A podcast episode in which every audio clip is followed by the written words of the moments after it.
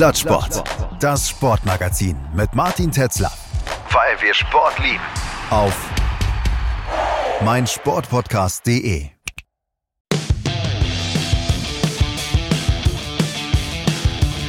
Plattsport. Der Sportpodcast.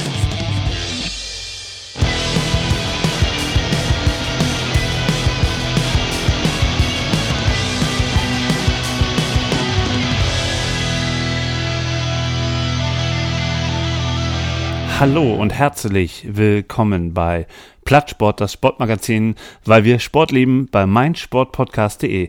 Mein Name ist Martin Tetzlaff und ich begrüße euch zur 122. Folge eures Lieblingssportpodcasts. Ähm, mein heutiger Gast hat beeindruckende Zahlen vorzuweisen. Er hat, ähm, soweit ich das jetzt alles richtig recherchiert habe, 262 Spiele in der ersten und zweiten Bundesliga im DFB-Pokal und in einem Relegationsspiel gespielt. Er war ein halbes Jahr in Südkorea in der ersten Liga bei, äh, ich glaube, das spricht sich aus Posco Adams Pohang. Er war Kapitän ähm, bei Schalke 04, als Schalke 90 91 in die Bundesliga aufstieg. Ja, seit 1992 ist er dann in verschiedenen Ämtern, sei es äh, Cheftrainer, Co-Trainer, sportlicher Leiter oder er war sogar ähm, deutscher Nationaltrainer der Menschen mit intellektueller Beeinträchtigung.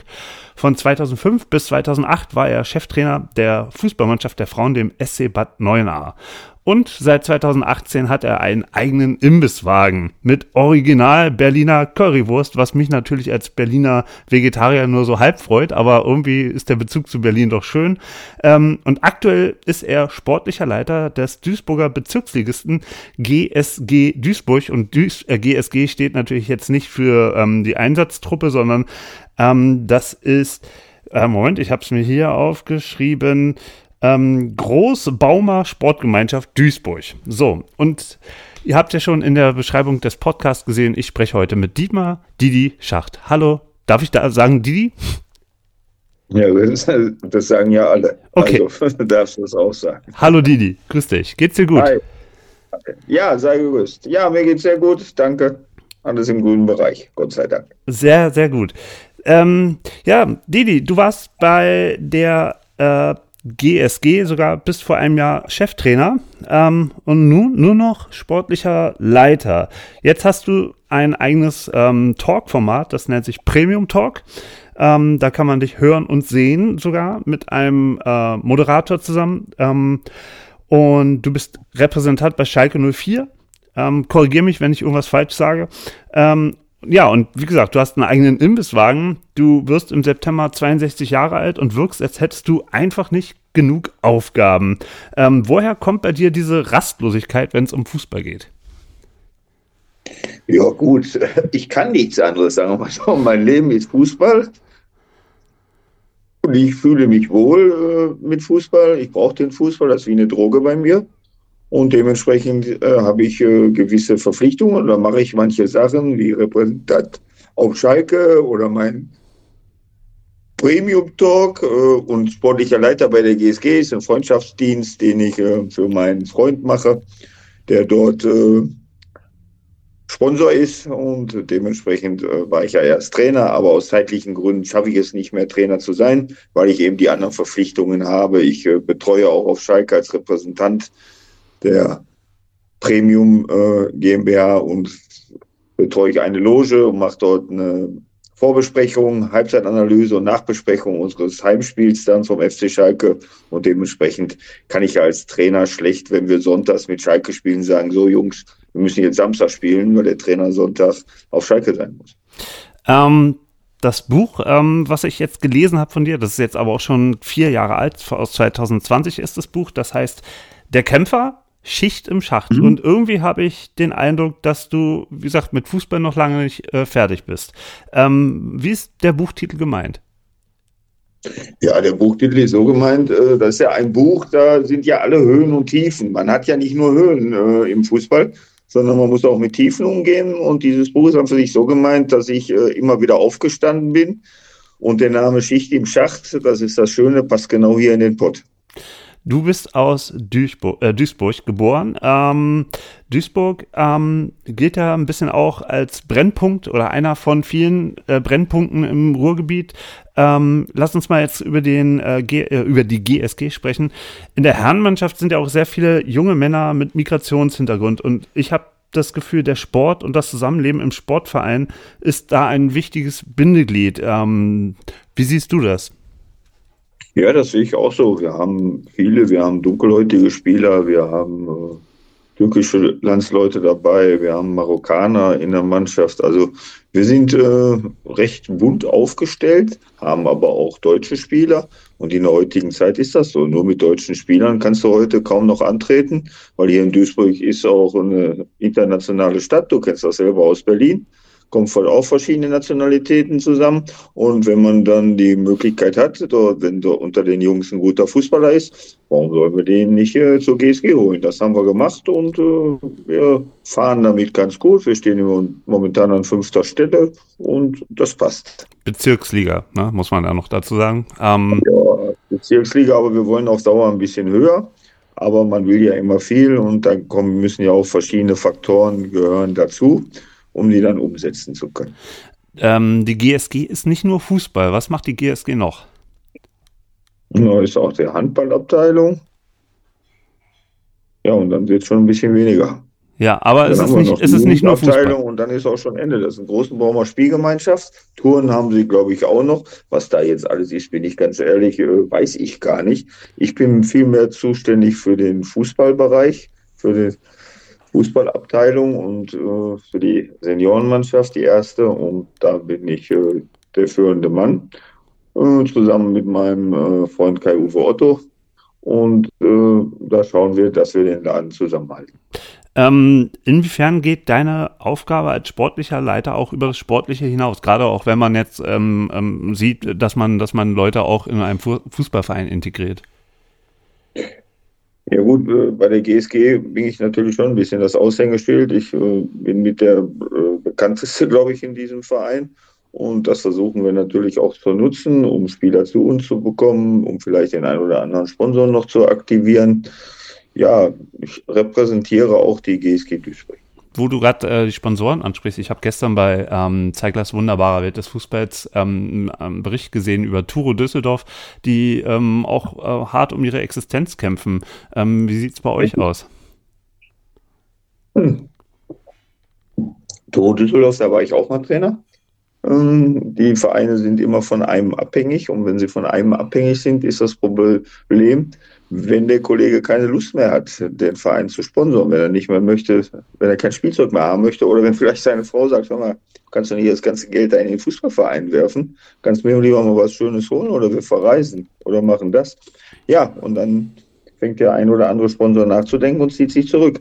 Bei uns in Duisburg, wir haben mit Pape hier einen ganz großen Spediteur, der hinter uns steht, haben aber auch einige Sponsoren, die uns zur Verfügung stehen, die uns helfen so dass wir in dieser Hinsicht, muss ich ganz ehrlich sagen, hervorragend aufgestellt sind, auch durch die sehr engagierte Arbeit von Kai-Uwe Otto. Du bist Duisburger Kind ähm, und hast dort auch den Fußball entdeckt. Ähm, wie kann man sich so das Leben im Ruhrgebiet ähm, Mitte, Ende der 60er äh, Jahre vorstellen?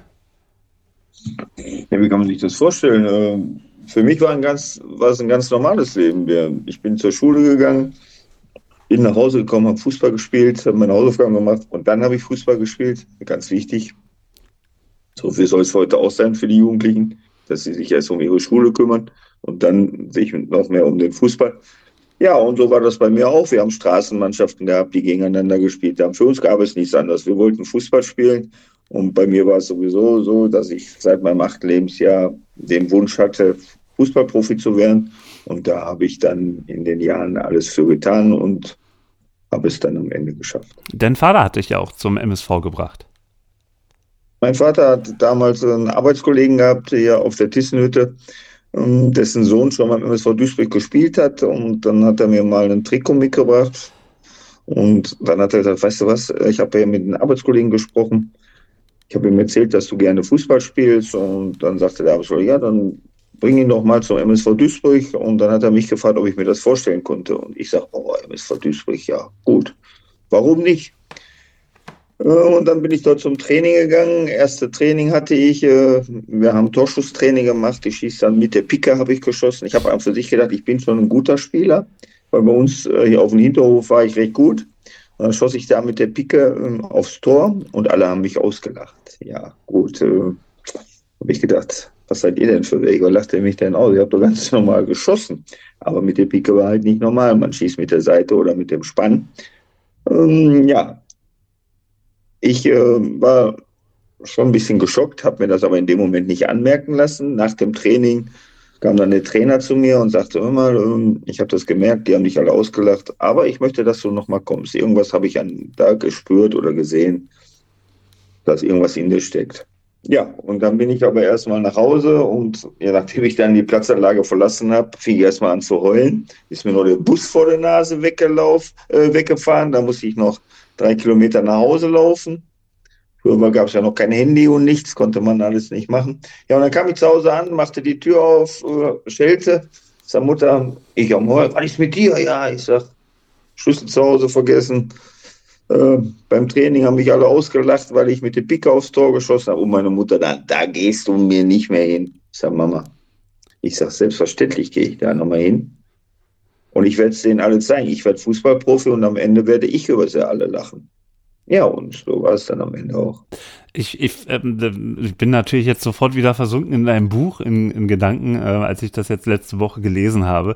Was ich an diesem Buch sehr, sehr, sehr charmant finde, ist, dass die ganze wörtliche Rede im Ruhrpottdeutsch geschrieben ist. Ähm, wer ist denn auf die Idee gekommen? Bist du das oder der, äh, wie heißt der, Andreas ähm, ähm, ähm nee, Reinhardt? Wir sind da beide drauf gekommen. Nein, wir sind da beide drauf gekommen, weil es ist ja so, dass wir schon hier auch dat und wat sagen so wie ihr das in Berlin auch macht, oder Icke oder sonst was. Icke sagen wir jetzt nicht. Äh, aber wir haben hier unseren äh, Slang und wir sprechen so miteinander. Und dann habe ich gedacht, damit das Buch noch realistischer rüberkommt und die Leute sich beim Lesen noch mehr heimischer fühlen, schreiben wir das auch zum Teil mal ins Ruhrgebietsdeutsch. Und das ist äh, sehr, sehr gelungen. Also ich, wie gesagt, ich war gleich äh, gefangen und ähm, mein, mein Freund äh, Andreas aus Herne, der hiermit lieb gegrüßt ist, der auch schon mal bei dir an der Imbissbude war und sich da ein Buch von dir gekauft hat, ähm, der ist natürlich auch ähm, überzogen mit äh, Robotdeutsch und das ist immer sehr, sehr schön. Mhm. Und äh, äh, Andreas, ich bin ja bald wieder bei dir. Dann, dann höre ich wieder zu. Ähm, gut, also man kann sagen, dass du dich da als, als kleines äh, Kind äh, schon, schon hart durchbeißen musstest. Und ähm, ich kann das gut nachvollziehen, dass man da auch erstmal total frustriert ist. Ich habe auch zweite E-Jugend gespielt, hier beim ersten FC Neukölln. Ähm, aber irgendwie, ja, ähm, da gab es niemanden, der, der mich da so ein bisschen geschoben hat, gesagt, hier komm, Junge, ähm, das packste und so weiter. Und äh, ich war so ein kleines Sensibelchen und dann bin ich da auch nicht mehr hingegangen.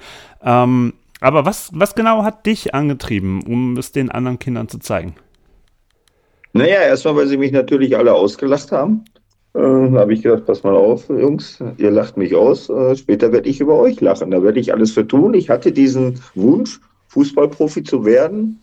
Da bin ich, äh, habe ich trainiert, ich habe an die Hauswand geschossen, äh, die Nachbarn sind rausgekommen. Ich war sonntags morgens stand ich um 8 Uhr und habe mit rechts und links vor die Hauswand geschossen. Ich habe 10 Kilometerläufe am Rhein gemacht. Für mich gab es einfach nur Fußball und ich merkte selber, dass ich von Tag zu Tag auch besser wurde und immer stärker und stärker und stärker und äh, dadurch natürlich auch noch mehr Selbstvertrauen bekommen habe, auch die Anerkennung bekam von meinem Umfeld und sicherlich haben mich auch manche belächelt und haben gedacht, naja, lass den mal erzählen, der wird Fußballprofi. Ja, und dann habe ich es auch geschafft, äh, mit 17 schon Fußballprofi zu werden. Habe dort dann meinen ersten Profivertrag unterschrieben beim MSV Duisburg.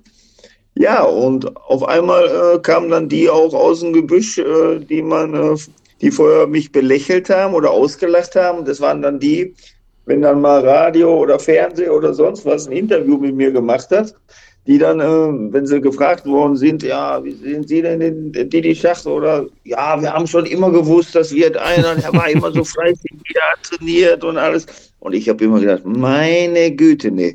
Auf einmal hatte ich ganz viele Freunde um mich herum, die gerne meine Freunde sein wollten, aber ich bin Gott sei Dank immer ein bodenständiger Mensch äh, gewesen und ich habe besonders eine ganz gute Menschenkenntnis und wusste schon, auf mit wem und auf wen ich mich verlassen konnte.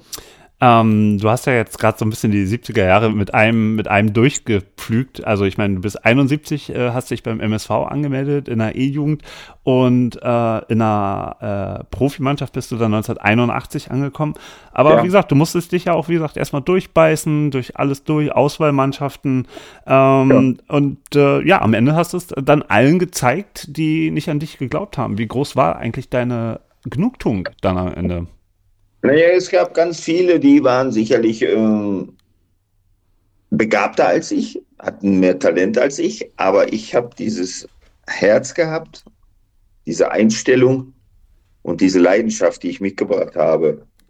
Und ich habe mir immer gesagt, dich hält keiner auf auf dem Weg. Ich hatte sicherlich auch zu Hause die ein oder andere Diskussion mit meinen Eltern, Du weißt, wie Eltern immer sind. Mach erstmal eine Ausbildung, mach das, mach das. Und ich habe auch eine Ausbildung angefangen, als hat der MSV mir damals besorgt als Maler und Lackierer.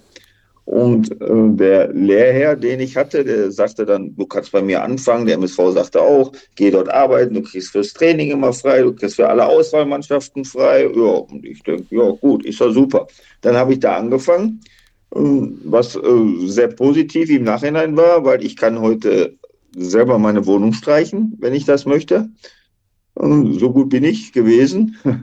Ja, auf jeden Fall äh, habe ich dann häufig gefehlt.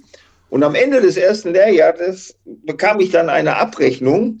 Ich habe damals zu dem Zeitpunkt äh, 320 D-Mark verdient im ersten Lehrjahr. Und dann bekam ich eine Abrechnung, da waren 18 D-Mark drauf. Ich denke, was ist denn hier los?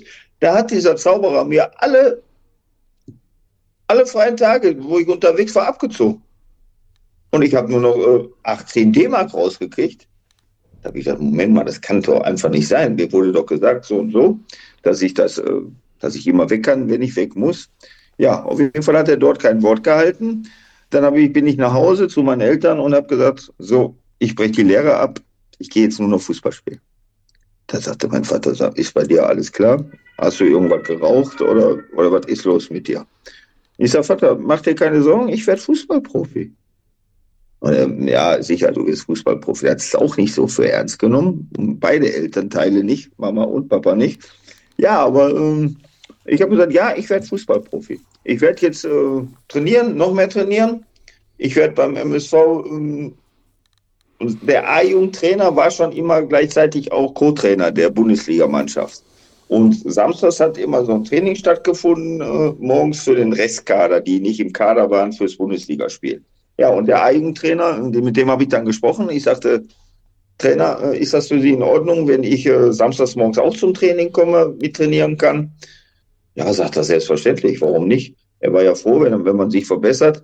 Dann bin ich noch zur Niederrhein-Auswahl gefahren, wenn dort Lehrgänge waren von anderen Spielern, Sichtungslehrgänge, bin ich zum Niederrhein-Auswahltrainer gegangen, habe ihn gefragt, ich sage, ist das okay, wenn ich hier auch mit trainiere, so dass ich mich noch verbessern kann? Ja, selbstverständlich, weil ich hatte ja vorher in der Auswahl auch gespielt und dann habe ich dort auch trainiert. Da bin ich dann morgens mit dem Bus hingefahren und war um 10 Uhr auf dem Trainingsplatz. Ich habe einfach trainiert, trainiert, trainiert. Und dann war nach einem Monat, anderthalb Monaten, spielten wir in der Nachwuchsrunde. Es gab früher die Nachwuchsrunde gegen Rot-Weiß Essen. Und da spielte ich äh, gegen Frank Mill und gegen Ente Lippens. Die haben dort gespielt im Sturm. Äh, und dann, dort machte ich ein gutes Spiel. Mein Vater war auch Zuschauer. Und dann kam der Manager Heinz Neuhaus nach dem Spiel zu uns hin, zu meinem Vater und zu mir und sagte, äh, habt ihr morgen früh um 10 Uhr Zeit? Mein Vater sagte, ja, geht, ich habe Mittagsschicht, das passt dann. Ja, und dann sind wir da zur Geschäftsstelle gefahren und dann sagte mir äh, der Einzelne, ja, ähm, wir haben dich jetzt hier beobachtet und wir haben auch mit dem Herrn Wenzlaff, der war ja damals Co-Trainer, gesprochen. Äh, wir möchten, dass du jetzt schon einen Profivertrag für die erste Bundesliga unterschreibst, sodass wir dich hier unter Dach und Fach haben, dass du uns nicht verlässt. Du spielst jetzt noch ein Jahr A-Jugend, trainierst aber in der Woche bei den Profis vormittags und trainierst abends bei der A-Jugend mit, Sonntag spielst du bei der A-Jugend und so, dass du schon an den Profikader herangeführt wirst. Ja, und da habe ich Tränen in den Augen gehabt und praktisch zum zweiten Mal, beim ersten Mal äh, aus Wut und Ärger, ja, und beim zweiten Mal aus purer Freude. Das muss das Größte sein, einen Profivertrag zu unterschreiben. Ja, das war natürlich auch so, dass ich auf einmal, ich war ja auch immer Balljunge und habe den Bernhard Dietz oder Oberrat und wie sie alle hieß, die dort auf dem Platz waren, haben, habe ich die Bälle zugeworfen und auf einmal ähm, habe ich dazugehört. Muss großartig gewesen sein. Ähm, zu dir gehörte, ähm, als ich habe mal vorhin geguckt, in äh, transfermarkt.de, der die ganzen Einkäufe oder Zugänge beim MSV in der Saison, als du ein, eingestiegen bist, ähm, da war auch ein gewisser Roland Wohlfahrt dabei. Da war ich natürlich äh, ja, erstaunt. Ähm, du hast ihn als, als sehr jungen Mitspieler schon erlebt. Ähm, war bei ihm schon damals absehbar, was der später für eine Tormaschine bei den Bayern werden würde? Ja, Roland war schon, ich habe ja mit Roland in der A-Jugend gespielt. Äh, Roland war da schon äh, unglaublich, hat die Tore erzielt. Und dann äh, bin ich mit ihm hochgegangen und er ist auch äh, Weltmeister geworden, damals mit der Juniorennationalmannschaft. Und Roland war schon immer, ähm, hatte eine eingebaute Torgarantie und hat äh, das ja dann bei Bayern München richtig unter Beweis gestellt. Ist, glaube ich, zwei oder dreimal Torschützenkönig geworden und hat einfach eine ganz tolle Karriere hingelegt und ich freue mich immer, wenn wir uns sehen. Geht's ihm gut? Ich habe ihn schon lange nicht mehr gesehen. Roland geht es soweit alles gesundheitlich ganz gut, äh, hatte mal eine schlechte Zeit, aber er hat sich wieder gefangen und ist alles wieder im guten Bereich. Dann send ihm mal liebe Grüße aus Berlin. Ähm, ja, und wer noch in deiner Mannschaft war, in die du dann aufgestiegen bist, äh, war ein gewisses Zirkuspferd namens Bernhard Dietz. Der war zu dem Zeitpunkt Europameister. Ähm, das muss doch ähm, krass gewesen sein, mit, mit so einem Spieler in einer Mannschaft zu sein. Ja, ich habe ja gerade gesagt, äh, erst habe ich die, ihm die Bälle zugeworfen und dann haben wir, standen wir zusammen, haben uns in einer Kabine umgezogen, standen zusammen auf dem Feld. Äh, noch dazu, wo ich dann, als dann meine Eigenzeit vorbei war, mh, hm, als ich dann richtig zum Kader der Bundesligamannschaft gehört habe, Ennard Stietz ist auch immer mit mir mh, hm, draußen geblieben. Wir haben noch 20 Minuten länger trainiert, weil ich gesagt habe, komm Ennard, lass uns noch ein paar Kopfbälle machen oder lass mich noch da besser werden oder da. Und dann haben wir das gemacht und äh, er war immer früher mein Vorbild. Ähm, wollte immer so werden wie Ennard Stietz, ein großer Kämpfer und äh, ja, auch da habe ich alles für getan und das war natürlich schon toll und auch Ennards, wir treffen uns immer, wenn Legenden treffen, ist auf Schalke. Er ist ja auch von Duisburg dann nach Schalke damals gegangen und das ist immer schön, ihn immer wieder zu sehen und wir tauschen uns dann immer aus von früher, sprechen auch ab und zu mal über den MSV, wo Ennerts Herz noch ein bisschen näher dran hängt als meins. Ähm, aber nicht destotrotz äh, ist es immer wieder nach wie vor ganz toll, sich mit ihm zu unterhalten. Das klingt gleich von Anfang an so kameradschaftlich, ähm, wenn ich da an diese Geschichte denke von äh, Mehmet Scholl, der dann zu den Bayern wechselt und dann erstmal ähm, die, die harte Sohle von Klaus Augenthaler spüren muss. Hattet ihr auch so eine Rituale, dass die Jungspieler erstmal durch die Tretmühle der Alten durch müssen? Ja, damals war das so ein bisschen so, aber wenn du ähm, wenn du es relativ schnell geschafft hast, äh, Stammspieler zu werden in der ersten Bundesliga und dazu zu, gehören, dann hast du auch dir schon etwas erarbeitet und das wurde dann auch von den älteren Spielern akzeptiert. Äh, ich muss dazu sagen, ich habe mein Leben lang habe ich äh, auch die Koffer getragen, Trikotkoffer. wenn wir auswärts irgendwo angekommen sind, dann habe ich mit die, den Koffer oder die Koffer mit reingetragen in die Kabine. Auch als Kapitän des FC Schalke 04 habe ich das noch gemacht. Äh, ich war mir da nie zu schade für, weil ich auch immer eine gewisse Demut an den Tag gelegt habe, weil ich gewusst habe, Moment mal, das, was du erreicht hast, das hast du einmal erstmal dir zu verdanken, aber auch allen anderen. Und genauso habe ich immer gedacht, gegenüber den Fans, ähm, ohne diese Fans könntest du dir gar nicht dieses Leben führen, was du jetzt führst, weil das sind die Leute, die dich auch bezahlen, die für dich ins Stadion gehen, die dich sehen wollen, die auswärts hinfahren und all das. Und das war immer mein großes Plus, dass ich so dachte, wie ich gerade schon sagte, diese Demut, aber auch diesen großen Respekt vor den Menschen, die sich die Spiele mit angeschaut haben und die mich und beziehungsweise unsere beziehungsweise meine Mannschaft unterstützt haben. Das klingt äh, wie aus einer vergangenen Zeit. Wenn man den Fußball heute sich so anschaut, ähm, ist dieser, ja, ich trage die Koffer selbstverständlich, ist, ist gar nicht mehr. Die tragen alle nur noch Kopfhörer und äh, ihre, ihre Kulturbeutel durch die Gegend. Ähm, aber ich meine, du bist ja trotzdem näher dran noch an den, an den Spielern. Ähm, auch an den Profis bei Schalke zum Beispiel, gibt es da so ein paar, wo du jetzt sagen würdest, das sind gute Jungs, die ähm, sind sich nicht zu schade, auch ein paar Sachen mal mitzuschleppen für die Betreuer und die auch ein bisschen drum schauen, was das Umfeld ihnen bietet? Ich bin jetzt nicht immer beim Training oder sonst so dabei, dass ich das beobachte. Aber ich weiß, dass wir auf jeden Fall einen Spieler haben, der ein absolutes Vorbild für alle ist, und das ist Simon Terodde. Ohne Wenn und Aber. Ja, den kennen wir hier in Berlin ja auch. Und der, ähm, der wird auch heute noch bei Union als Fußballgott gefeiert, wenn er da mal wieder vorbeischaut. Ja, das ist absolut ein, das ist nicht nur ein, äh, ein torgefährlicher Spieler, sondern ist auch ein toller Mensch und ein absolutes Vorbild. Ähm, Vorbilder sollten ja auch immer die Trainer sein. Und ähm, bei dir, als du dann angefangen hast, ähm, in der Profimannschaft zu spielen, ging es gleich im ersten Jahr wieder runter in die zweite Liga mit dem MSV. Ähm, und ähm, ja, da sind ein paar illustre Namen dabei bei den Trainern, die äh, ja die, die, die ersten Vorbilder wahrscheinlich im, im, in so einem Verein oder in so einer Mannschaft sein sollten. Ich habe hier Namen stehen wie Friedhelm Wenzlaw, Kuno Klötzer, den man natürlich noch kennt, Siegfried Melzig, äh, Luis Zacharias. Hm, welche Eindrücke im Guten wie im Schlechten haben diese Männer bei dir hinterlassen? Ja, Friedhelm Wenzlaw ist ja auch ein Berliner. Äh, und den gibt es leider auch nicht mehr. Und äh, ja, jeder hat was Besonderes. Äh, das muss man einfach sagen. Kuno Klötzer war, war für mich absolut top. Friedhelm Wenzlaff hat mich aus der eigenen nach oben geholt. Kuno Klötzer hat mich zum Stammspieler in der Bundesliga gemacht. Äh, war für mich damals ein ganz toller Trainer. Äh, zum richtigen Zeitpunkt am richtigen Ort für mich. Ja, und dann habe ich natürlich auch äh, Trainer kennengelernt. Der schlechteste Trainer, den ich hatte, war Siegfried Melzig. Das war ein Torwart, der kam zu uns äh, setzte sich beim ersten Testspiel auf die Bank und hat sich eine Bratwurst reingepfiffen. Also da habe ich gedacht, was ist denn das für einer? Ja, und dann hat er gemeint, ähm, Roland Wohlfahrt und, und meine Person in den ersten fünf Pflichtspielen in, nach dem Abstieg in der zweiten Liga auf die Bank zu setzen, um uns zu zeigen, Moment mal, äh, ihr seid ja zwar aus der ersten Liga, aber ich werde euch schon zeigen, wo der Hase langläuft. Ähm, ich selber saß nie auf der Bank, sonst nur diese fünf Spiele. Und habe dann, äh, und dann ist der Vorstand, wir haben alle fünf Spiele verloren. Damals gab es ja zwei Punkte und dann hattest du 0 zu 10 Punkte. Und dann ist der Vorstand zu ihm hingegangen und hat gesagt, vielleicht sollten Sie mal Roland Wohlfahrt und Didi Schacht spielen lassen. Ja, und dann hat er das gemacht und dann gewannen wir auch sofort.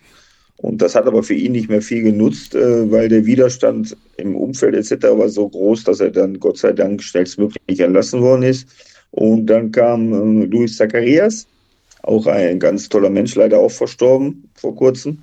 Und äh, der machte dann auf einmal aus uns wieder einen Aufstiegskandidaten mit Relegationsspiel gegen Eintracht Frankfurt. Und äh, ja, das war auch eine ganz tolle Zeit. Und äh, ja, aber irgendwann geht auch jede Zeit mal zu Ende.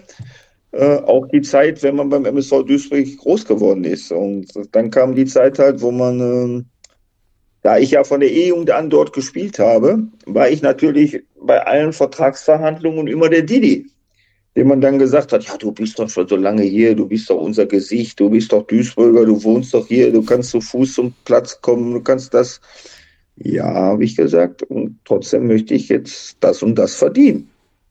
Ja, äh, du weißt doch, nee, ich sag, das Einzige, was ich weiß, ich sag, dass meine Zeit jetzt hier vorbei ist und ich mir einen neuen Verein suche. Und so ist dann die Zeit beim MSV Duisburg natürlich auch zu Ende gegangen. Ja, nach ähm, fünf Profijahren. Und das ist ja natürlich auch so ein bisschen aus so, aus so einer Wohlfühloase oder zumindest aus dem, wenn es keine Wohlfühloase immer war, zumindest das gewohnte Gehege, in dem man äh, sich immer aufgehalten hat. Und auf einmal ja. ähm, machst du ähm, einen ganz krassen Move, wie man heutzutage sagt. Mhm. Du wechselst nach Südkorea 1985 für ein paar wenige Monate, ähm, die, die es ja nur am Ende waren. Ähm, bist du zu äh, Posco Adams P äh, Pohang gewechselt. Ähm, erstmal, ja. wie ist es dazu gekommen? Ja, erstmal einfach kann ja jeder. Ist ja kein Thema gewohnte Umfeld verlassen auch die jungen Männer oder die jungen Mädels, meistens mit 18, 19, 20, ziehen sie aus dem Elternhaus aus und ziehen dann in Anführungsstrichen auch in die große weite Welt mittlerweile. Ja, bei mir war es so, dass ich ähm, am, ich hatte einen Vertrag bei Hessen Kassel unterschrieben für die erste Bundesliga. Die waren Erster am vorletzten Spieltag äh, in der, ja, an für sich bis zum letzten Spieltag in der zweiten Bundesliga. Dann verloren sie in Nürnberg mit 2 zu 0 und sind von 1 auf 4 abgerutscht. Und ich hatte nur einen Vertrag für die erste Liga. Dementsprechend war mein Vertrag hinfällig und Hessen-Kassel konnte die Ablösesumme nicht zahlen für die zweite Bundesliga. Ja, und da hatte ich erstmal keinen Verein in dem Moment. Und aber mir war, für mich war klar, ich gehe nicht mehr zum MSV Duisburg zurück. Auch wenn das der ein oder andere vielleicht gerne gesehen hätte, aber ich bin da eisern geblieben. Und dann kam hm, meine Frau war erstmal ein bisschen fertig mit der Welt. Was machen wir jetzt? Wie geht's weiter? Weil wir haben ja früher noch ein bisschen auch Fußball gespielt, um unsere Existenz abzusichern. Und ähm, ja, und dann kam, ja, ich weiß gar nicht, wie viel später das war, zwei, drei Wochen später kam dann der Anruf von Luis Zacharias erstmal. Sag mal, hier gibt es einen Mittelsmann aus Südkorea. Wir hatten vorher mit dem MSV Duisburg noch gegen Südkorea gespielt und ich bin da denen wohl aufgefallen. Und die, der sagte dann, die suchen unbedingt einen deutschen Spieler, einen Abwehrspieler. Und sie haben gesagt, der Mann mit der Nummer 4, der bei euch gespielt hat, die die Schacht, den äh, würden wir gerne verpflichten. Wärst du damit einverstanden, dass ich den Kontakt mal herstelle? Da habe ich erst gedacht, wer versteckt die Kamera? Ich denke, will ich einer verarschen? Gehe doch nicht nach Korea. Was soll das denn? Das war noch vor der ich WM 86, das also als sie das äh, zweite Mal dabei waren bei einer WM. Ja. Und dann, äh, ich sage, mache ich doch nicht. Kommt gar nicht in Frage. Meiner Frau das erzählt, die sagt immer, ist bei dir alles okay? So, ja, also ich schon, aber weißt du was, lass uns das doch mal anhören. Ja, und dann habe ich es mir angehört, habe zu dem Zeitpunkt auch ganz gut verdient da. Da haben wir ein Angebot gemacht, das gab damals 10.000 D-Mark, umgerechnet waren das, netto im Monat. Ja, und äh, dann gab es noch Prämie etc. alles. Und ich sage, ach komm, ich gehe da mal runter für drei Monate. Und mein Vertrag, die Meisterschaft ging dort drei Monate und dann konnte ich entscheiden, ob ich bleibe oder und der Verein konnte auch entscheiden, ob wir bleiben. Und dann äh, hätte der Vertrag sich um zwei Jahre verlängert. Ja, und dann spielte ich dort. Äh, wir wurden den Titel kann mir keiner mehr nehmen, koreanischer Vizemeister. Den habe ich nun mal den Titel. Ja, und äh, ich spielte auch recht, richtig gut dort gab sicherlich Anlaufschwierigkeiten. Man hat mich nicht angespielt am Anfang. Ich bin nur gerannt und gelaufen, weil in der Zeitung stand, wie viel ich verdiene. Das war natürlich teilweise das Fünffache, was die Jungs dort verdient haben. Dann haben die mich gar nicht angespielt. Bin nur gelaufen, gelaufen, habe keinen Ball gekriegt.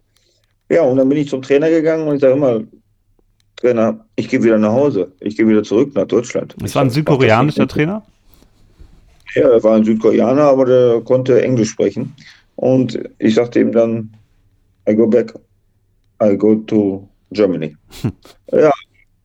Und dann sprach er mit der Mannschaft und dann spielten wir das erste Pflichtspiel, gewannen das 1-0 und ich machte ein Kopfballtor. So.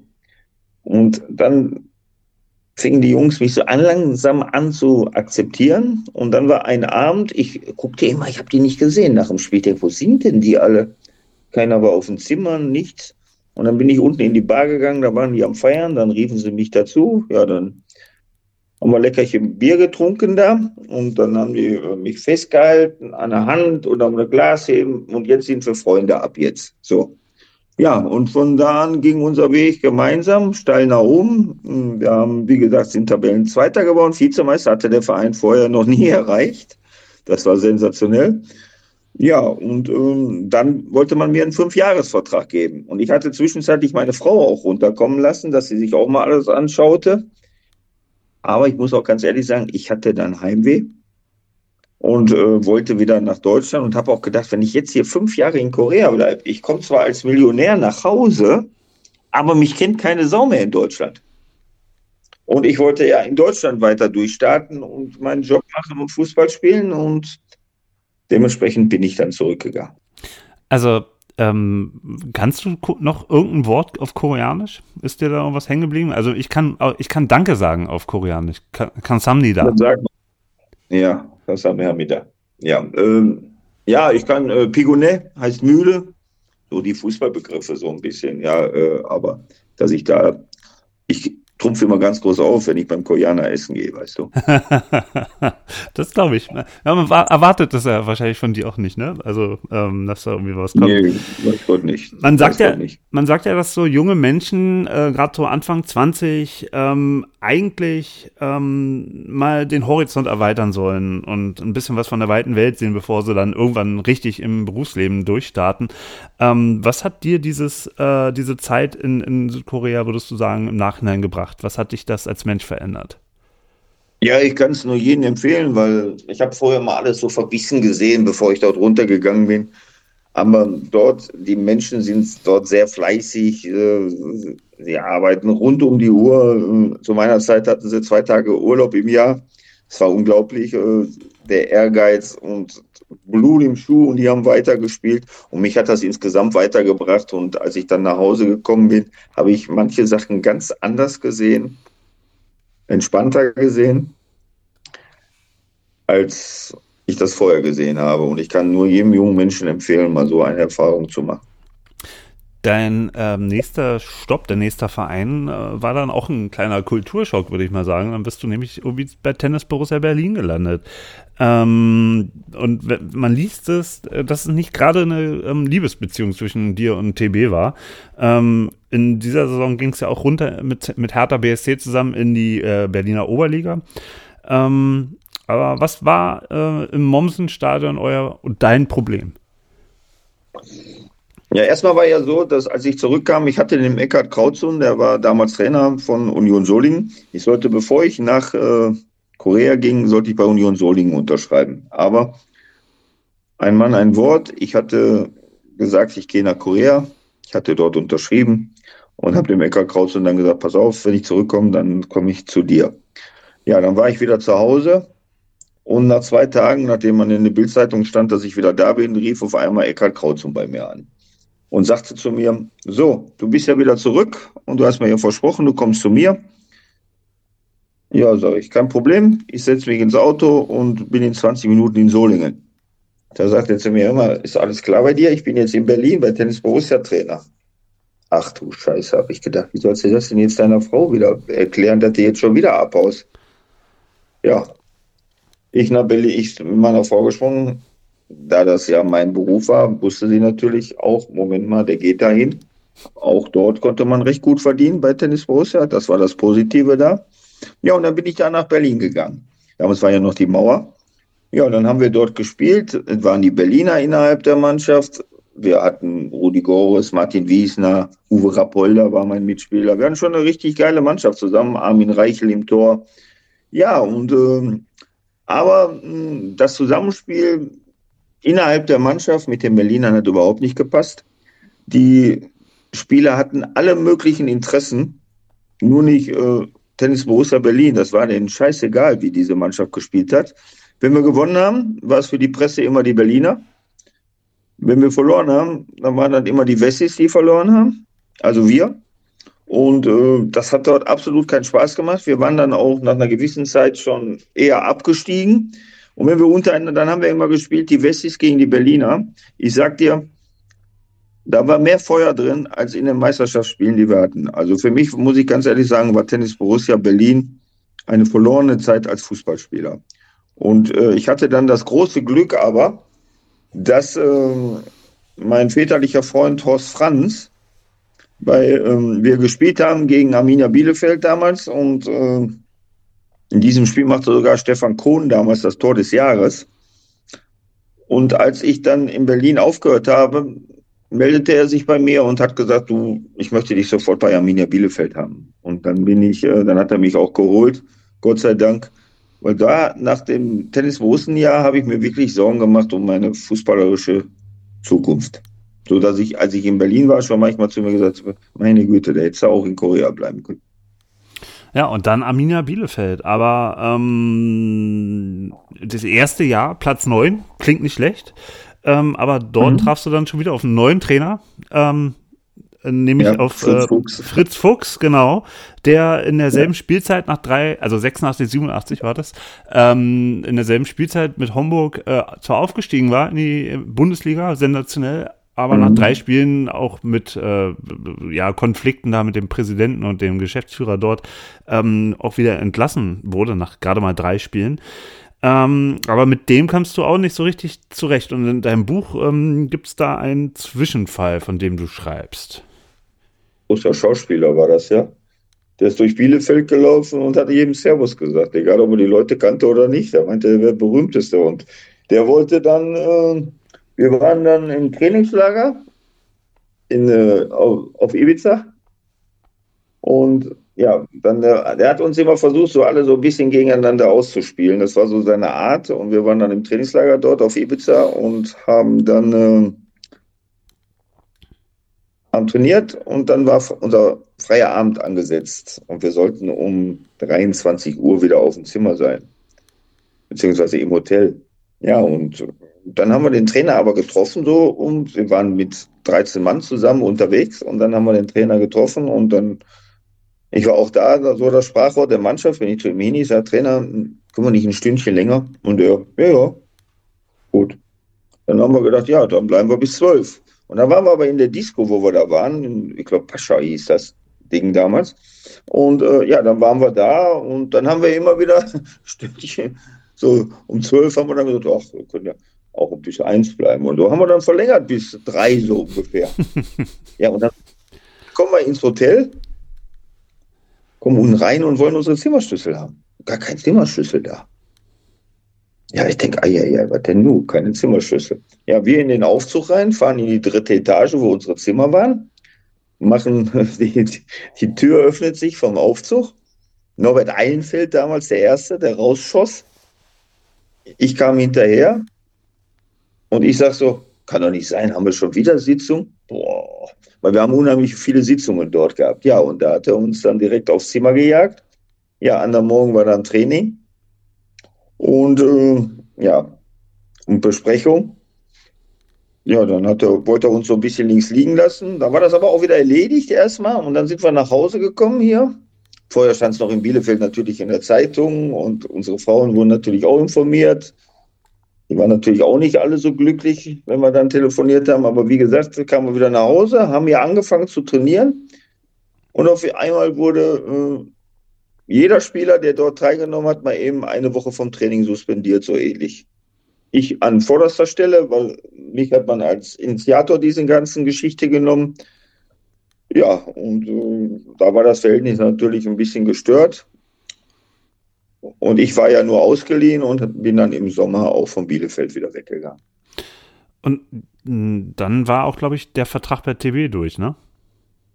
Da war der Vertrag bei TB durch. Ja, der war nicht ganz durch. Äh, und zwar wollte dann, ich habe ja dem Herrn Weiß gehört vom Interconti Hotel und der wollte dann noch eine höhere Ablösesumme für mich haben und dann habe ich zu ihm gesagt, dann lasse ich mich reamateurisieren. Und dann bin ich zu Bergisch Gladbach gewechselt, habe dort ein Jahr gespielt. Manfred Ommer war damals da der Hauptsponsor. Und dann bin ich in Duisburg und dann sollte ich Spielertrainer werden beim Wuppertaler SV. Wie alt warst du da? Wie alt warst du Bitte? da? Um Spielertrainer zu werden, dann ist man doch ja, meistens schon ein paar Jährchen älter. Jung, ich war 25 war ich da. 25 Jahre alt. Und er wollte dann, beim Wuppertaler SV wollten mich als Spielertrainer holen für die nächsten drei Jahre. Ja, und dann haben wir dort aber mit Bergisch Gladbach gespielt und ich bin gnadenlos ausgepfiffen worden, das ganze Spiel über. Und dann habe ich nach dem Spiel, habe ich den Trainer von Wuppertal, der auch gleichzeitig Manager war dort, mit dem habe ich dann gesprochen. Ich sage, weißt du was, zu so einem Verein komme ich niemals im Leben hier als Spieler. Brauchen wir gar nicht drüber sprechen. Gut. Also ich sage, ist das, ist das hier für mich erledigt. Ja, und dann bin ich nach Hause, habe meiner Frau das erzählt die zu dem Zeitpunkt damals äh, schwanger war, war natürlich auch gedacht, ja, wie soll es denn jetzt weitergehen, wie Frauen halt so sind. Ich sage, mach dir keine Sorgen, ich werde schon einen neuen Verein finden, es geht immer weiter. Finde immer wieder einen Verein. Ja, und dann äh, habe ich mir Hertha, MSV Duisburg gegen Hertha BSC, damals um die deutsche Meisterschaft spielend, äh, Amateurligen angeguckt. Und da saß oben auf der Tribüne Peter Neururer und Hermann Gerland. Und dann sprach Peter Neururer mich an und sagte, hör mal, äh, du bist doch der Didi Schacht. Ich so, ja, richtig. Ja, hast du nicht Lust zu mir zu wechseln? Oh, ich denke, Hermann Gerland, Bochum. Bochum ist doch eine geile Geschichte. Ja, ich sag gerne, komme ich nach Bochum. Er sagt, hör mal, du Arsch, ich bin nicht bei Bochum, ich bin bei Alemannia Aachen Trainer. Oh, gut. Er sagt, gib mir mal deine Telefonnummer, ich rufe dich morgen an. Damals gab es ja noch kein Handy. Also Telefonnummer gegeben. Ich nach Hause zu meiner Frau, ihr das erzählt. Die schon ganz, ja geil, an der Morgen, Punkt 10 Uhr ging das Telefon. Peter Neuro eher, kannst du dann und dann hier in Aachen sein? Ähm, wir wollen mit dir einen Vertrag machen. Da bin ich dorthin. Er war nicht selber dabei. Ja, dann haben die mir ein Angebot gemacht. Dann habe ich zu denen gesagt, nö, für das Geld spiele ich nicht, fahre ich lieber wieder nach Hause. Dann bin ich wieder nach Hause gefahren zu meiner Frau und ich sage, sag, ich habe da nicht unterschrieben. Wie, du hast da nicht unterschrieben? Nee, sag ich, das ist mir zu wenig, ich möchte mehr haben. Für, für das Geld fahre ich nicht hin und her, mache ich nicht, spiele ich nicht. Wir wohnen hier in Duisburg und Ende. Ja, äh, zwei Stunden später ging das Telefon, Peter Neurohrer, und alles klar gemacht. Ich so, nee, ich komme nicht. Wie, du kommst nicht? Nee, sag ich, ist mir zu wenig. Er sagt, äh, ja, wie viel willst du denn haben? Ich sage, das und das und das und das, und alles muss passen. Ja, ich telefoniere mit dem, ich rufe dich wieder an. Dann zehn Minuten später Telefon, du fährst jetzt morgen wieder nach Aachen und unterschreibst sofort den Vertrag, sagt er. Ist alles geregelt für dich. Ja, und dann bin ich nächsten Tag wieder hingefahren und habe den Vertrag unterschrieben. Ja, und dann bin ich in Aachen innerhalb kürzester Zeit zum Publikumsliebling geworden. Wie ich bei allen Vereinen, außer bei Tennis Borussia, wo ich gespielt habe, Publikumsliebling war. Äh, und dann, äh, ja, und dann ist Peter Neuro damals von Aachen nach Schalke und hat mich da mitgenommen. Ja, und dann habe ich nochmal für den großen und ruhmreichen FC Schalke 04 gespielt. Na, da hast du jetzt aber ein paar Brücken auf einmal geschlagen. Also erstmal von Bergisch Gladbach zu Aachen. Ähm, und Aachen ist ja nun auch nicht gerade ein unkultiger Verein in Deutschland. Also der Tivoli, äh, also was für ein Hexenkessel und ähm, da, ja. damals noch der alte Tivoli und ihr habt dann zweite Liga gespielt und du hast ja dann den Sprung wieder vom Amateurfußball in den Profifußball geschafft. Also musst du doch wahnsinnig erleichtert gewesen sein. Ja, sicher. Ich, ich war einfach immer nur stolz auf mich, dass ich das immer wieder alles hinbekommen habe. Ja. Außerdem habe ich aber nie an mir selber gezweifelt. Ich habe nie gedacht, äh, Moment mal, jetzt ist Schluss oder sonst etwas. Nein. Ich, äh, bei mir ist das Glas immer halb voll. Das ist eine gute Eigenschaft. Ein sehr positives Denken und äh, ich glaube einfach an mich und ich, äh, für mich geht es immer weiter. Deswegen verstehe ich auch manchmal nicht die Menschen, die immer, oh, mir geht schlecht und das und das. Nein, wenn du positiv denkst, dann gehen auch viele, sagt man ist für alles für, ja, nicht für alles, aber für fast alles selbstverantwortlich. Hm. Ja, ähm, finde ich, finde ich eine gute Eigenschaft. Ähm, deine, deine Frau damals hat das sicherlich äh, alles ein bisschen, naja, äh, aus einer anderen Perspektive gesehen, denke ich mir. Einer anderen Perspektive gesehen, sicherlich. Sie ist natürlich für die Sicherheit, ganz klar, wenn sie, in dem Moment war sie schwanger und, äh, aber sie stand immer zu mir. Leider ist sie mittlerweile verstorben. Äh, sie stand immer an meiner Seite und äh, ist den Weg mitgegangen. Und sie ist nur immer in Duisburg wohnen geblieben und ich bin halt immer alleine. Und da muss man einfach nur Dankeschön sagen, dass sie dann meinen Sohn auch äh, so toll und großgezogen hat. Auch ohne mich teilweise, ja. Hm. Ähm, du hattest ja gerade Peter Neurohrer schon beschrieben äh, oder, oder erwähnt. Mich würde mal interessieren, wir hier in Berlin haben ja äh, Erfahrungen mit Peter Neurohrer gemacht, als er in der Saison 90, 91 Hertha-Trainer für eine ganz kurze ähm, Zeit nur war. Ähm, und danach, ähm, klar, bei, bei, bei Schalke, als er dann da durchgestaltet ist und bei Bochum und jetzt äh, quasi als Experte überall zu sehen ist. Aber was war denn das damals äh, für ein äh, junger Mensch? Also, oder anders gefragt, wie war er denn als junger Mensch?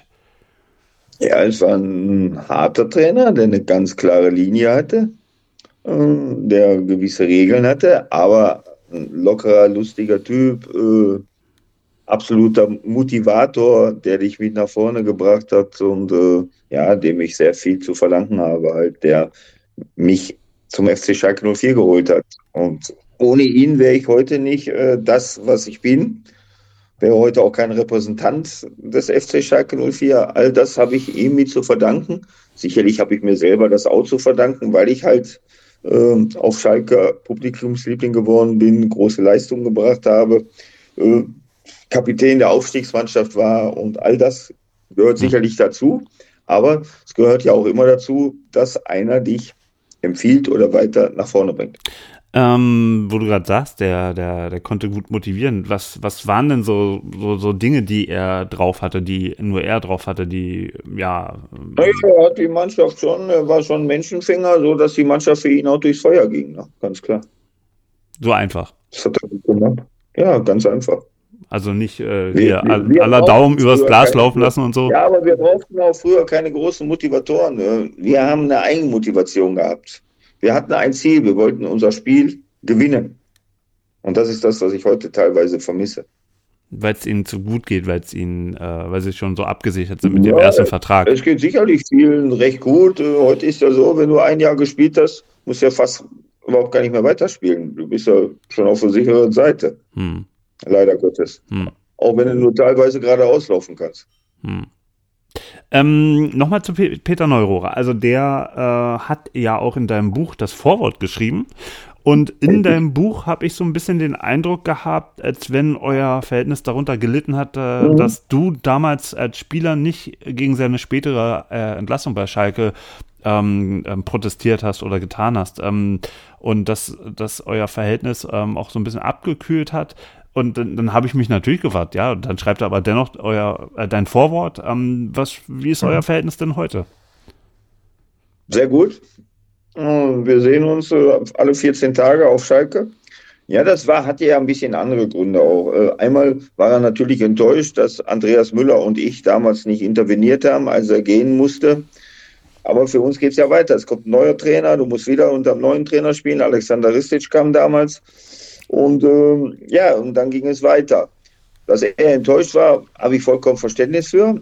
Aber nochmals, wir Spieler bestimmen nicht, wer Trainer wird. Und wir bestimmen auch nicht, welcher Trainer entlassen wird. Heute sieht das vielleicht ein bisschen anders aus. Früher war es nicht so. Früher war der Trainer noch der absolute Chef. Und ähm, ja, und dann hatte Peter mir immer gesagt, sag mal, ich werde dich irgendwann als äh, Co-Trainer in mein Trainerteam mit reinholen. Und das, dieses Wort hat er leider bis zum heutigen Tag nicht eingelöst.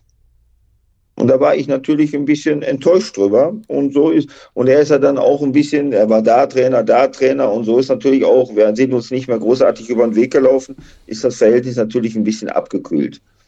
Äh, nur als es dann darum ging mit meinem Buch und wer kann denn das Vorwort schreiben? Und dann habe ich überlegt, überlegt und dann dachte ich, ja, es gibt ja an für sich keinen besseren als Peter Neururer.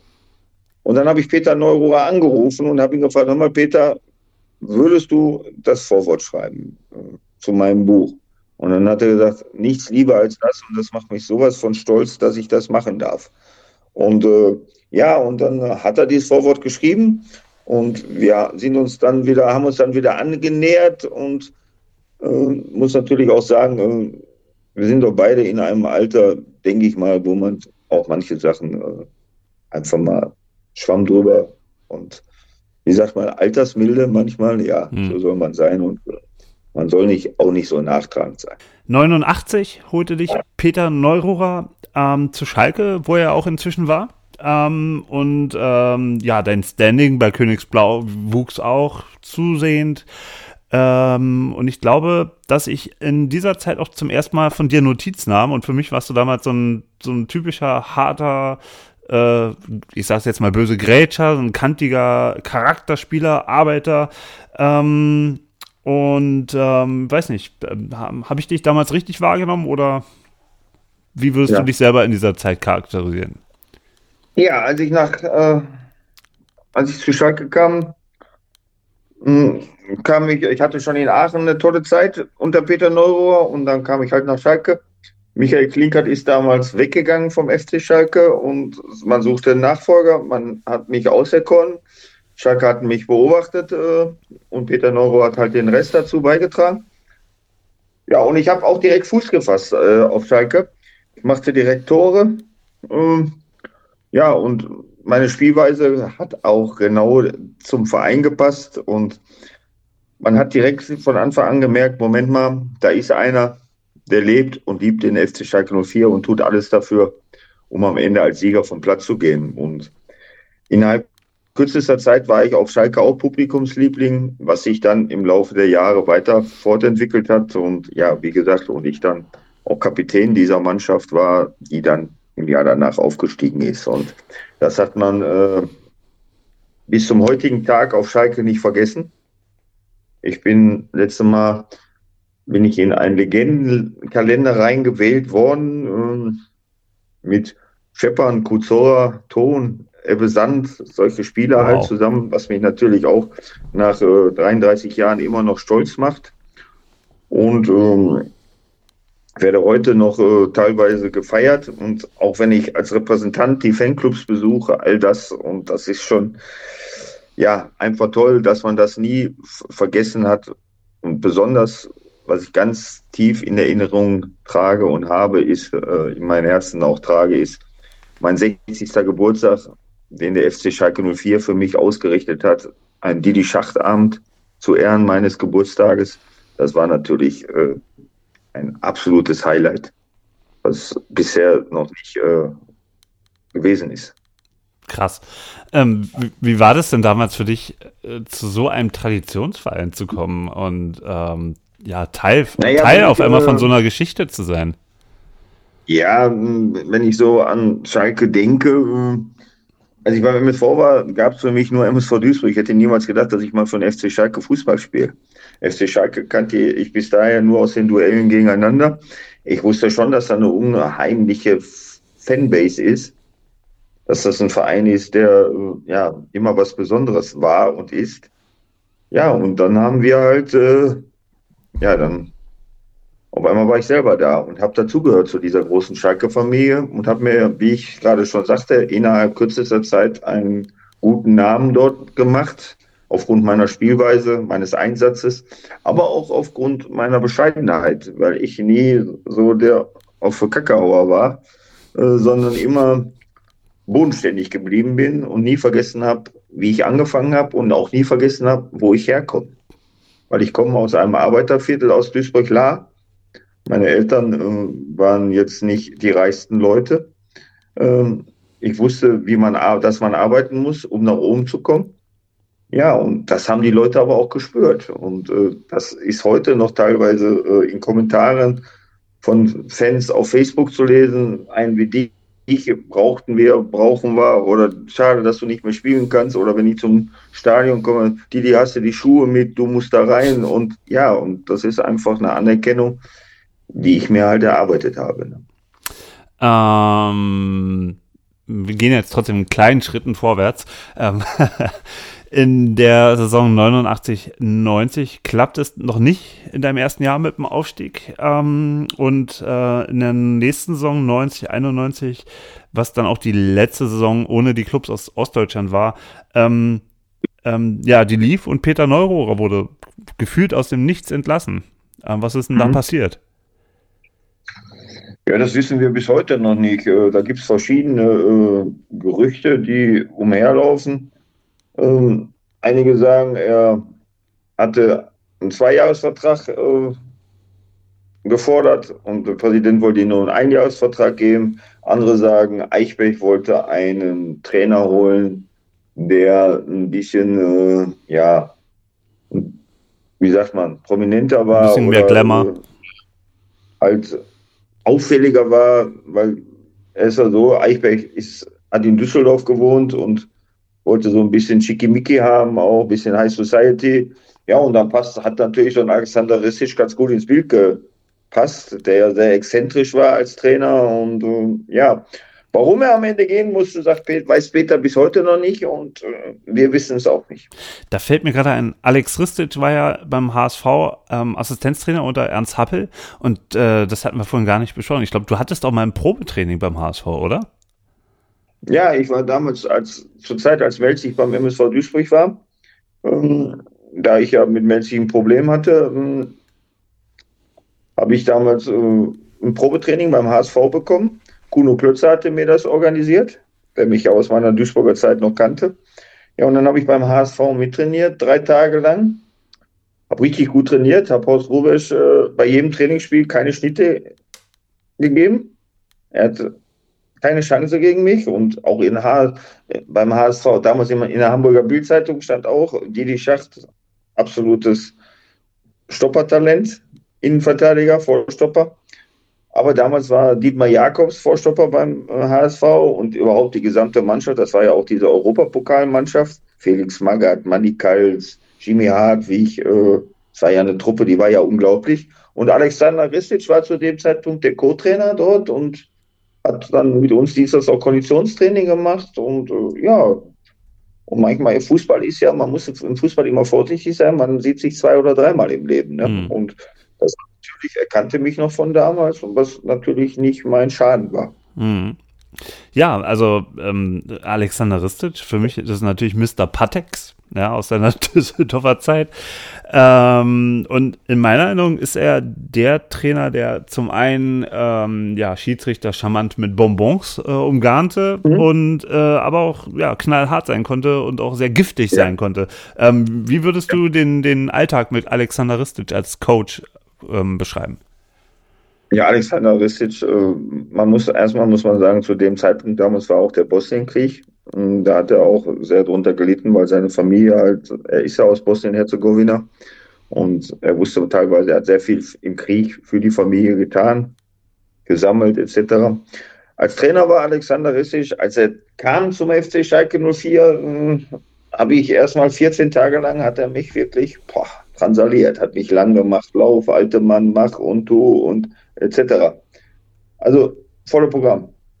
Dass ich teilweise gesagt habe, das kann doch nicht sein, aber was ist denn jetzt hier los?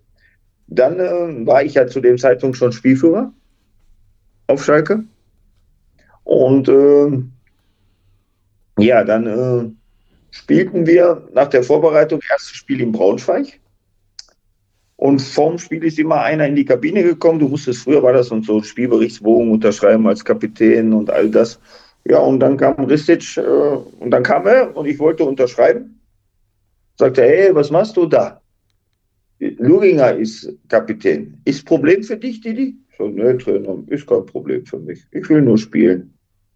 Gut, dann haben wir gespielt. Wir haben 1 zu 0 gewonnen. Das war alles gut. Dann äh, nächstes Spiel zu Hause, auch wieder Luginger Kapitän. Und dann spielten wir in MSV Duisburg. Und Ristic wollte mich testen. Wie reagiere ich darauf, dass ich kein Spielführer bin mehr? Ich habe das so hingenommen, weil ich wollte nur Fußball spielen. Ich musste nicht unbedingt der Kapitän dieser Mannschaft sein. Ja, und ähm, vom Spiel in Duisburg sitzen in der Kabine, dann kommt er wieder, dann will der Betreuer von uns will zum Luginger gehen, er sollte unterschreiben. Da sagt er, hey Ristic, hey Junge, was machst du? gehst du mit Spielbericht zu Didi. Didi ist unser Kapitän. Was willst du bei Luginger? Didi unterschreibt. Und von dem Tag an, äh, ja, Maristic und ich äh, sind wir, waren wir ein Team und haben dann, äh, ja, und sind dann zusammen aufgestiegen. Genau, und da gab es ja auch eine, eine zünftige Aufstiegsfeier mit Alex äh, Ristic von, und da gab es, glaube ich, einen Ball oder so, von dem er dann zeitiger abgehauen ist. Ja, wir haben dann äh, unseren Aufstieg gefeiert und wir hatten ja immer so welche dabei, die ja gerne. Wir haben anders Aufstieg gefeiert als heute, glaube ich. Äh, und äh, dann wurde die Musik von unserem Physiotherapeuten damals ein bisschen lauter gemacht. Und dann wurde aber, Ristic ist dort hingegangen, hatte Frau und Kind dabei. Alles das war für ihn immer heilig. Und hat gesagt, machen Sie bitte Musik leiser. Und der Physio, ja, Trainer, wir sind aufgestiegen, wir feiern machen Sie bitte Musik leiser. Na, Trainer, äh, ja, er hat die Musik nicht leiser gemacht, dann hat richtig seine vorgenommen, ist nach Hause gegangen mit seinem Kind. Und wir sind nächsten Tag in den Urlaub äh, gegangen und sagte noch zu meiner Frau, pass mal auf, da wird irgendwas passieren. Zwei Tage später, wir waren auf Mallorca im Urlaub, äh, las ich dann die Bildzeitung Physiotherapeut mit sofortiger Wirkung entlassen. Krass. Krass. So ist das manchmal. Ja, gut, aber so hat jeder Trainer seinen eigenen Führungsstil, seine eigene Linie. Ja, und äh, so war es dann am Ende. Ähm, und was ich bei Ristic aber sagen muss, äh, man konnte sich auf ihn verlassen, was er gesagt hat. Das äh, war schon, war auch eine Klasse für sich. Er hat sehr viel unter Happel und Sebek gelernt. Auch Training war top. Also, auch wenn es eine harte Zeit war, aber auch eine sehr prägsame, aber auch eine tolle Zeit. Also du bist ja für viele der Kapitän der Aufstiegsmannschaft 91. Ähm, aber jetzt lass uns doch mal über den Aufstieg reden. Also ich meine, was war, was war denn das für eine Saison? Was war denn das dann für ein Finale, wo ihr dann aufgestiegen seid? Was waren das für Feiern? Naja, wir sind äh, ja von Anfang an als Aufstiegsfavorit äh, gehandelt worden. Wir waren im Winter schon an der Spitze, haben dann nach dem Trainerwechsel weitergespielt, haben unsere Spiele gewonnen, haben, glaube ich, nur ein Spiel verloren gegen Waldhof Mannheim zu Hause. 2 zu 1, weil wir den Sieg wollten und am Ende blöde nach vorne gelaufen sind und ausgekontert worden. Und ähm, ja, und dann sind wir ähm, im Bus sind wir praktisch aufgestiegen, weil Stuttgarter Kickers unentschieden spielte und wir durch das Unentschieden schon aufgestiegen waren. Ja, und dann äh, sind wir angekommen am Hotel. Rissig ist einmal durch den Bus gelaufen, hat uns alle die Hand gegeben. Gratuliert zum Aufstieg. Dann sind wir rausgekommen, dann standen die da draußen mit Tablett, O-Saft und Sekt und alles. Und dann sagte, sagten sie, wollen Sie einen Schluck? Und ich war dann als erstes und dann, ich sag, Trainer, dürfen wir? Ja, trinkt ihr ein Glas Sekt. Seid ihr aufgestiegen? Mann, ja, wir ein bisschen Sekt getrunken. Ja, dann haben wir uns ganz normal vorbereitet aufs Spiel wieder, keine Feier, nichts. Und einen Tag spielten wir dann gegen Fortuna Köln. Ja, und dann lagen wir bei Halbzeit 1-0 zurück. Die Leute waren nur am Feiern, auf der Autobahn, Autotorso und ach, alles Mögliche. Der Autokorso, die Polizei vorne weg, wir hinterher mit dem Bus, die Leute standen auf den Autos, die waren am Feiern und ach, war nur Partystimmung. Und wir liegen Halbzeit 1-0 zurück. 60.000, 70.000 Zuschauer im Stadion. Ja, und dann ist Rissich in die Kabine gekommen und hat boah, den ganzen Laden durcheinander gehauen, ihr Alkoholiker und was nicht alles und äh, hat uns beschimpft und hat dann gesagt, passt auf, wenn er das Spiel nicht gewinnt, 5000 D-Mark Geldstrafe. Weil er wollte jedes Spiel gewinnen und Aufstieg war noch nicht erledigt ne, für ihn. Glaubst er du, die 5000 Euro als Sieger aufsteigen? Meinst du, die 5000 Mark und, hättet ihr wirklich zahlen müssen? Wenn wir nicht gewonnen hätten, ja. Krass. ja, und dann haben wir aber das Spiel 2 zu 1 gebogen und da war die Welt erstmal wieder in Ordnung. Aber es ist schon ganz schön, ganz schön krass in so einer Situation. Also da nicht mitzufühlen, dass die Mannschaft irgendwie, die ist schon aufgestiegen und äh, ja. Mhm.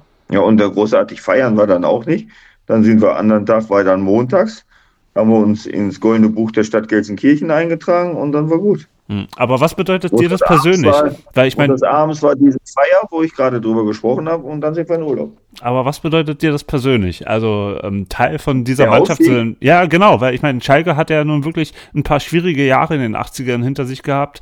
Mhm. Und ähm, ihr konntet natürlich nicht ahnen, was danach mit dem Verein passiert, mit UEFA Cup-Sieg und so, aber ähm, das war ja doch die Basis, um überhaupt in der Bundesliga wieder Fuß zu fassen.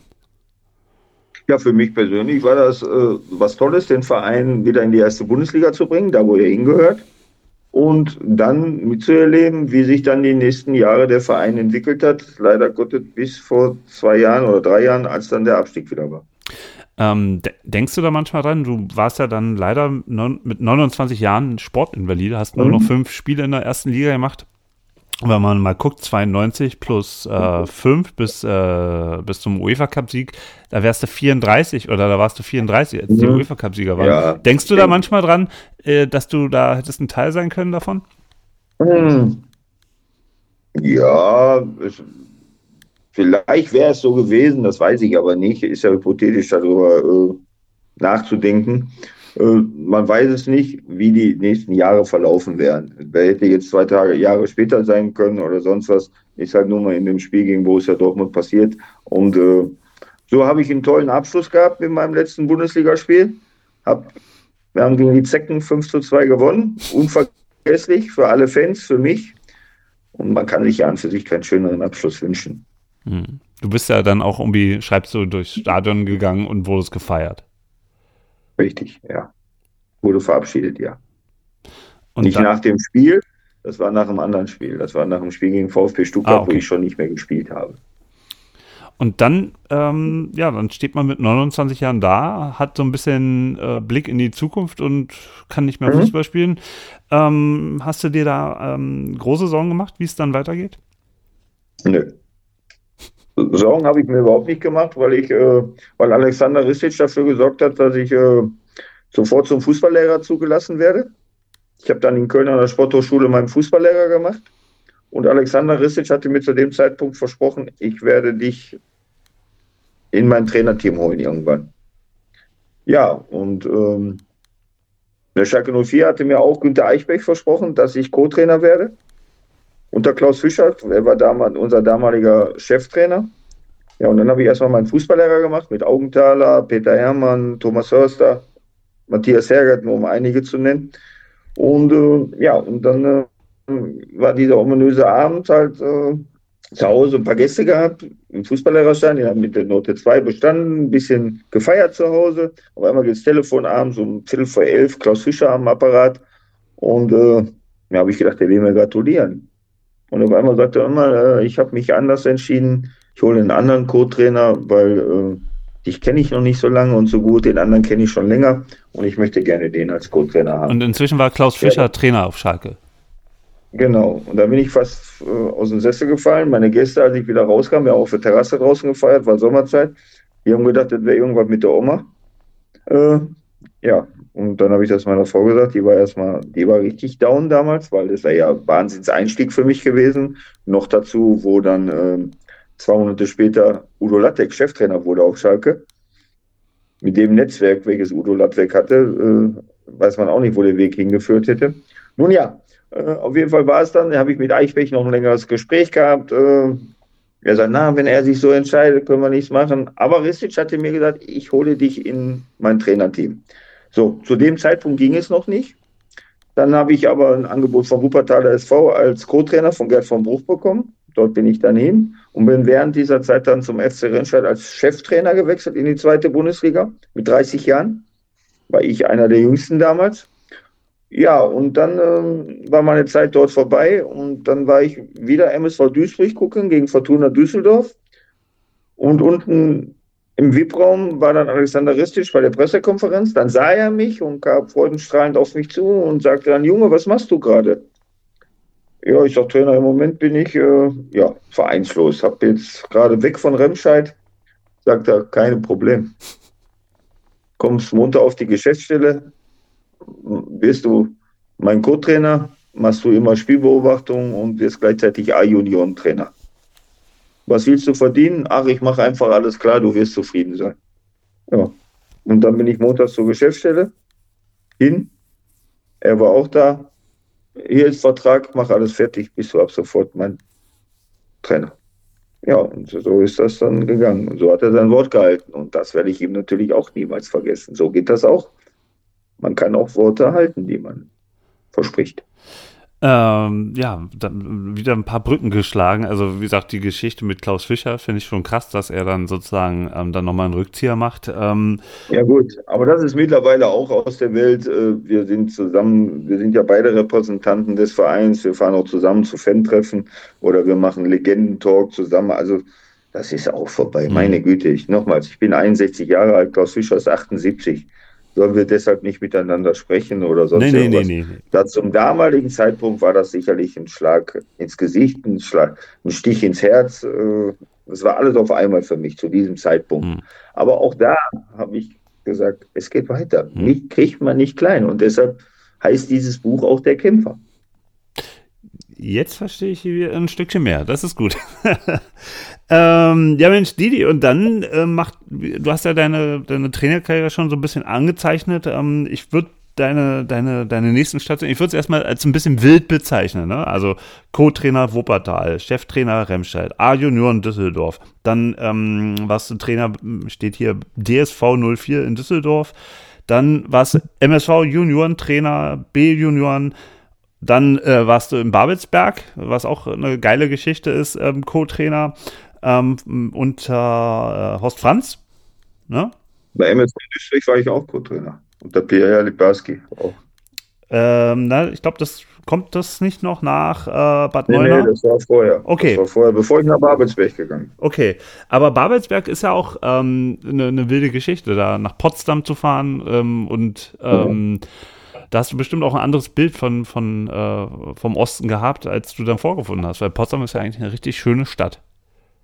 Potsdam selber ist eine schöne Stadt. Babelsberg war jetzt noch die alte Filmstadt. Da gab es noch Kopfsteinpflaster und Stadion. Äh, Ja, Lieblingsstadion ist ja nur auch äh, ein bisschen äh, ja, baufällig, sag ich mal, lieb hm. ausgedrückt. Und auch die Kabinen waren so ein bisschen ostdeutsch, alles noch war alles ein bisschen anders. Aber ansonsten, ich habe im Hotel am Griebnitzsee mit Horst Franz zusammen gewohnt. Äh, ich hätte nie gedacht zum damaligen Zeitpunkt, dass ich mit einem 60-jährigen Mann äh, den Tag verbringe, miteinander lache, miteinander äh, spreche, viele Sachen durchspreche und dadurch ist er mein väterlicher Freund geworden und es hat sich dadurch eine sehr enge Freundschaft entwickelt. Und wenn ich heute Rat brauche, ich brauche ihn nur anrufen und er ist mir bis heute noch dankbar, weil ich habe ihn damals zu Babelsberg geholt. Ich habe ihn empfohlen und sie sind sich einig geworden und dadurch hat er auch im höheren Alter nochmal einen Trainerjob gefunden. Er hat mich dann praktisch, wir haben so nach diesem englischen Modell gearbeitet, er war der große Boss und ich habe die Mannschaft trainiert und es war für uns war es eine schöne Zeit. Leider Gottes waren da aber auch noch zu viele alte ostdeutsche Strukturen, DDR-Strukturen drin im Verein. Der Vorsitzende und Präsident etc., das waren alles so noch, ja, so die ganze alte Schiene, so, also, also anstrengend. Hm. Na, kann ich mir vorstellen. Und dann wärst du ja fast mal in Russland gelandet, ähm, in Vladikavkaz. Ja. Äh, und du dachtest erst, äh, es geht um einen türkischen Verein. Das ist eine, eine sehr putzige Geschichte. Ja, aber das Alanyaspor oder irgendwie heißt der Verein. Und ich hatte, ja, Bravo, jetzt auch Berliner. Ähm, Spielerberater rief mich an und sagte, hör mal, ich habe einen türkischen Verein für dich. Äh, nein, nicht türkischen. Ich habe einen Verein für dich. Ich sage, wie heißt der denn? Ja, Alanyaspor. Ich zu meinem ich sage immer, Türkei, Verein möchte mich haben. Jo. Ich sage, ich fliege mal da runter. Ich schaue mir das mal an. Ich sage, Cheftrainer oder Co-Trainer, Türkei, geil, machen wir. Ja, ich da runter. Ich komme am Flughafen an. Ich denke, man, holen mich zwei ab. Die, die, das sind doch keine Türken. Die sprechen nur ganz anders. Russen oder Russisch ist das doch. Da komme ich am Trainingsgelände an. Da stehen da 14 Trainer, ein Cheftrainer und dann 14 Assistenten und ich sollte den Konditionstrainer machen da. Ich mir das angeguckt. Dann hörte ich, äh, ja, äh, jetzt bleiben wir hier noch äh, drei Wochen, dann fliegen wir zwei Wochen nach Russland, dann kommen wir wieder und bleiben hier wieder drei Wochen. Ich die alle angeguckt da. Ich zu dem Cheftrainer, zu dem Manager, die mich da abgeholt haben er sagte zu mir, ja, wie sieht es denn jetzt aus? Äh, haben Sie Interesse? Wir möchten Sie sehr gerne. Ich sage, nee, ich sage, ich fliege wieder zurück. Wie? Ja, ich sage, das ist nichts für mich hier. Ich sage, ich bin falsch informiert. Man hat mir gesagt, hier, Alanyaspor, ich habe gesagt, türkischer Verein ist das, aber kein russischer. Ich sage, da bin ich raus aus dem Brennen. Ja, dann bin ich zum Flughafen gegangen, habe den Pravitz angerufen. Ich sage immer, Pravitz, ist alles okay bei dir oder was? Ich sage, sag mir doch vorher, was das für ein Club ist, da wäre ich gar nicht da runtergeflogen. Ja, äh, ich habe gedacht, nee, ich sag gar nichts, hast du gedacht. Ich sag, und dann äh, war das Thema durch. Dann bin ich dann am gleichen Abend sofort wieder nach Hause geflogen. Ich bin so ein Typ, der dann, wenn ich Entscheidungen treffe, dann treffe ich sie, pro oder contra. Bei mir ist dann aber auch ein Nein, Nein. Und Alanya könnte man ja natürlich denken, das wäre ein türkischer Verein, aber klar, der Verein heißt natürlich Alanya Vladikavkaz. Ja. Das, ja, das hat er mir verheimlicht, da, der Zauberer aus Berlin. Wir Berliner wieder. Nee, nee, nee. Aber ey, deine. Ich mich aus dem Bahn werfen hier. Ja, so sind sie, die Berliner. An und für sich. Aber nein, ähm, das, das, was du dann gemacht hast, war dann für dein äh, Metier sehr kurios. Du bist dann nämlich ähm, im, im, Fußball der Frauen gelandet. Ähm, in, der, in der Bundesliga der Frauen. Ähm, und zwar beim SC Bad Neuenahr. Ähm, wie bist du da hingekommen und ja, wie, wie, wie, wie, ja, wenn du aus dem Fußball der Männer kommst und auf einmal landest du in der Zeit, ähm, ich glaube, das war, wann war es, 98 oder so, ähm, im, ja. im, im Frauenfußball das muss doch eine komplett andere Welt gewesen sein, mit der von heute auch gar nicht zu vergleichen. Naja, ist ein bisschen anders gewesen. Ähm, damals war es so, dass ich äh, ja ohne Job war. Und dann las ich, dass SC Bad Neuenahr einen Trainer sucht. Und ich habe mir mal die Spielerinnen angeguckt, habe mich schlau gemacht. Ich habe gedacht, oh, Nationalspielerin Sandra Minert, Celia Sasic hat dort damals gespielt, äh, Bachrohr, Wasems, das waren alles gestandene Spielerinnen, äh, Neumann, alles Nationalspielerinnen, teilweise. Ja, und dann habe ich meine Bewerbung dorthin geschickt. da war das Thema aber auch für mich durch. Und auf einmal geht nach vier Wochen das Telefon bei mir, ob ich nicht mal nach Neuenahr kommen könnte, zu einem Gespräch. Dann bin ich nach Neuenahr zum Gespräch gefahren, habe mich natürlich vorbereitet, habe auch hier schon immer Frauenfußball geguckt, war ja hier FCR Duisburg bei uns. Und äh, ja, und dann habe ich dort natürlich einen ganz guten Eindruck hinterlassen. Da waren aber dann noch zwei Mitbewerber, die auch noch im Gespräch waren. Ja, und die sagten dann, ja, wir rufen sie an äh, in zwei Tagen. Ja, und äh, boah, ich war schon heiß auf dem Job, bin ich ganz ehrlich. Hab gedacht, ach, da bist du auch in der Bundesliga erstmal wieder. Mal gucken, was du daraus machst. Ja, und dann äh, ging, ja, ich habe schon gedacht, oh, die rufen sowieso nicht mehr an. Und dann ging abends um halb elf das Telefon bei mir. Und dann, äh, ja, hier SC Bad 9a, wir wollten Ihnen nur sagen, äh, wenn, es geht, können Sie morgen bitte nach 9a kommen. Wir haben uns für Sie entschieden, Sie sind unser neuer Trainer, wenn Sie noch möchten. Ja, dann haben wir gesagt, ja, sehr gerne möchte ich. Ja, und dann habe ich dort eine Ära hingelegt. Wir haben die beste Platzierung, die jemals dort in der Bundesliga erreicht worden ist. Am Anfang, äh, ja, ich habe an für sich genauso trainiert, äh, wie ich vorher trainiert habe. Sicherlich musste man ein bisschen mehr auf die Ansprache äh, Wert legen. Ähm, aber es hat gepasst zwei Jahre lang. Aber dann habe ich aber auch gemerkt, dass wir so ein bisschen Abnutzungserscheinungen hatten, obwohl ich einen längerfristigen Vertrag noch hatte. Aber ich merkte Abnutzungserscheinungen und dann haben wir uns damals getrennt. Wie hat denn dein Umfeld darauf reagiert, dass du auf einmal im Frauenfußball landest? Weil wir naja, wissen ja alle. natürlich gesagt, eisenharte Didi Schacht bei den Frauen, was das soll, ja. Hm. Ich war dann auf einmal der Frauenvorsteher. Äh, ich habe manche Sachen anders gesehen auf einmal, die ich vielleicht vorher anders gesehen hatte. Äh, in gewissen Bereichen hat mir das aber auch, wie jede Station, die ich hatte, ich habe ja äh, alles trainiert, von der F-Jugend an bis Bundesliga hoch. Das Einzige, was ich nicht geschafft habe bis zum heutigen Tag, Cheftrainer erste Bundesliga Männer. Ansonsten war ich alles. Und ich habe alles trainiert. Und äh, ich habe Aufstiege errungen, ich habe alles gemacht und da gehört einfach dann auch Frauenfußball dazu. Und das hat mir damals sehr großen Spaß gemacht. Äh, und ja, aber als diese Zeit vorbei war, dann war sie halt vorbei. Äh, ich bin auch keiner, der irgendwelchen Zeiten nachweint, sondern das vorbei ist, ist vorbei und du musst nach vorne schauen, weil für das, was mal war, kannst du dir in der heutigen Zeit gar nicht viel kaufen. Nee, gar nicht. Ähm, aber was du auch gemacht hast, ähm, du warst ja dann Nationaltrainer jetzt äh, von der deutschen Fußballnationalmannschaft. Ähm, und zwar von den Menschen mit geistiger Behinderung. Und ähm, also da bin ich natürlich ähm, ja fast äh, vom Stuhl gefallen, weil ich das natürlich so extrem bewundernswert finde und toll finde. Mhm. Ähm, erzähl mir bitte ein bisschen mehr von dieser, von dieser Arbeit dort. Ja, wie war das? Äh, erstmal war ich in der Sportschule Duisburg und dann sprach mich ein Kollege an, hör mal, äh, die suchen einen Nationaltrainer. Die Menschen mit den äh, Damals hieß das noch mit Behinderung. Äh, und äh, ja, ja, habe ich gesagt, und? Ja, kannst du dir das nicht vorstellen? Oh, ich sag, nee, ich glaube, ich, ich, glaub, ich kann mir das nicht vorstellen. Aber weißt du was, ich stelle mal den Kontakt her. Ja, dann habe ich mit denen gesprochen.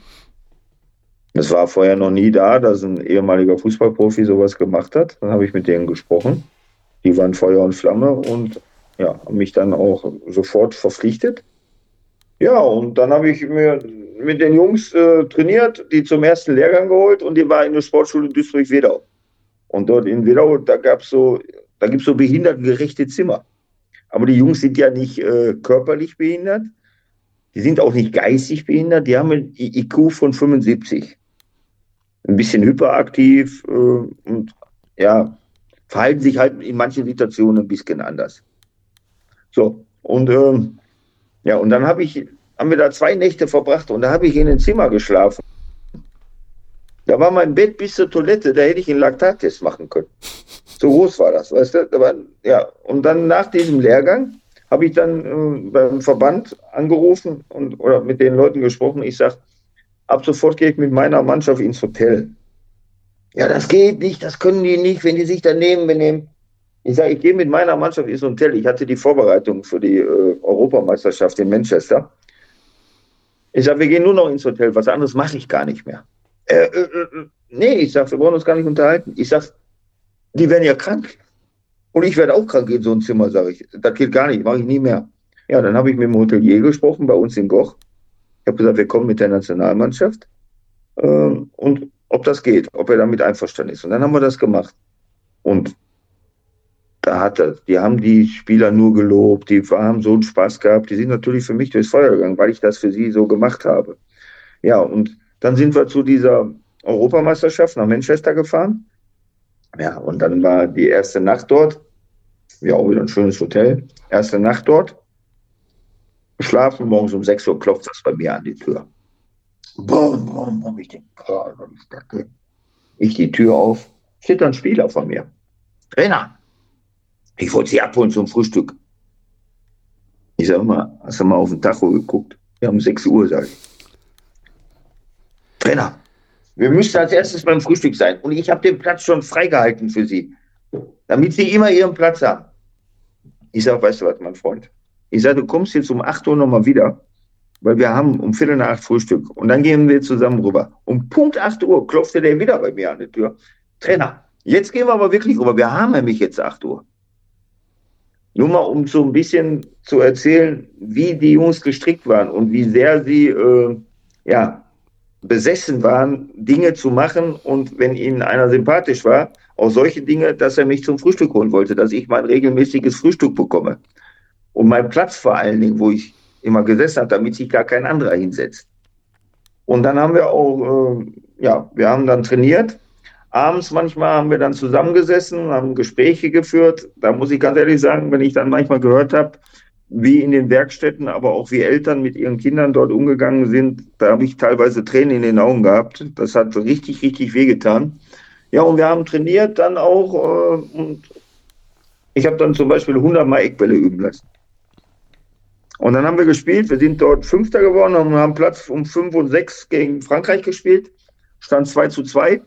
Und wir machen in der letzten Minute nach dem Eckball 3-2. Und dann sind die los, auf mich los. Trainer, der Eckball hat geklappt. Wir haben gewonnen durch ihren Eckball. Gut, dass wir das trainiert haben, dass wir das gemacht haben. Super. Ja, das war einfach eine tolle Zeit. Das war unglaublich. Und äh, ja, aber als ich dann nach Vaduz gewechselt bin, in die, nach Liechtenstein, konnte ich natürlich nicht weiter Nationaltrainer werden. Hm. Das, was du gerade erzählt hast, ähm, wie, wie die Menschen mit, also du hast, das heißt auch, glaube ich, offiziell Menschen mit intellektueller Einschränkung. Mhm.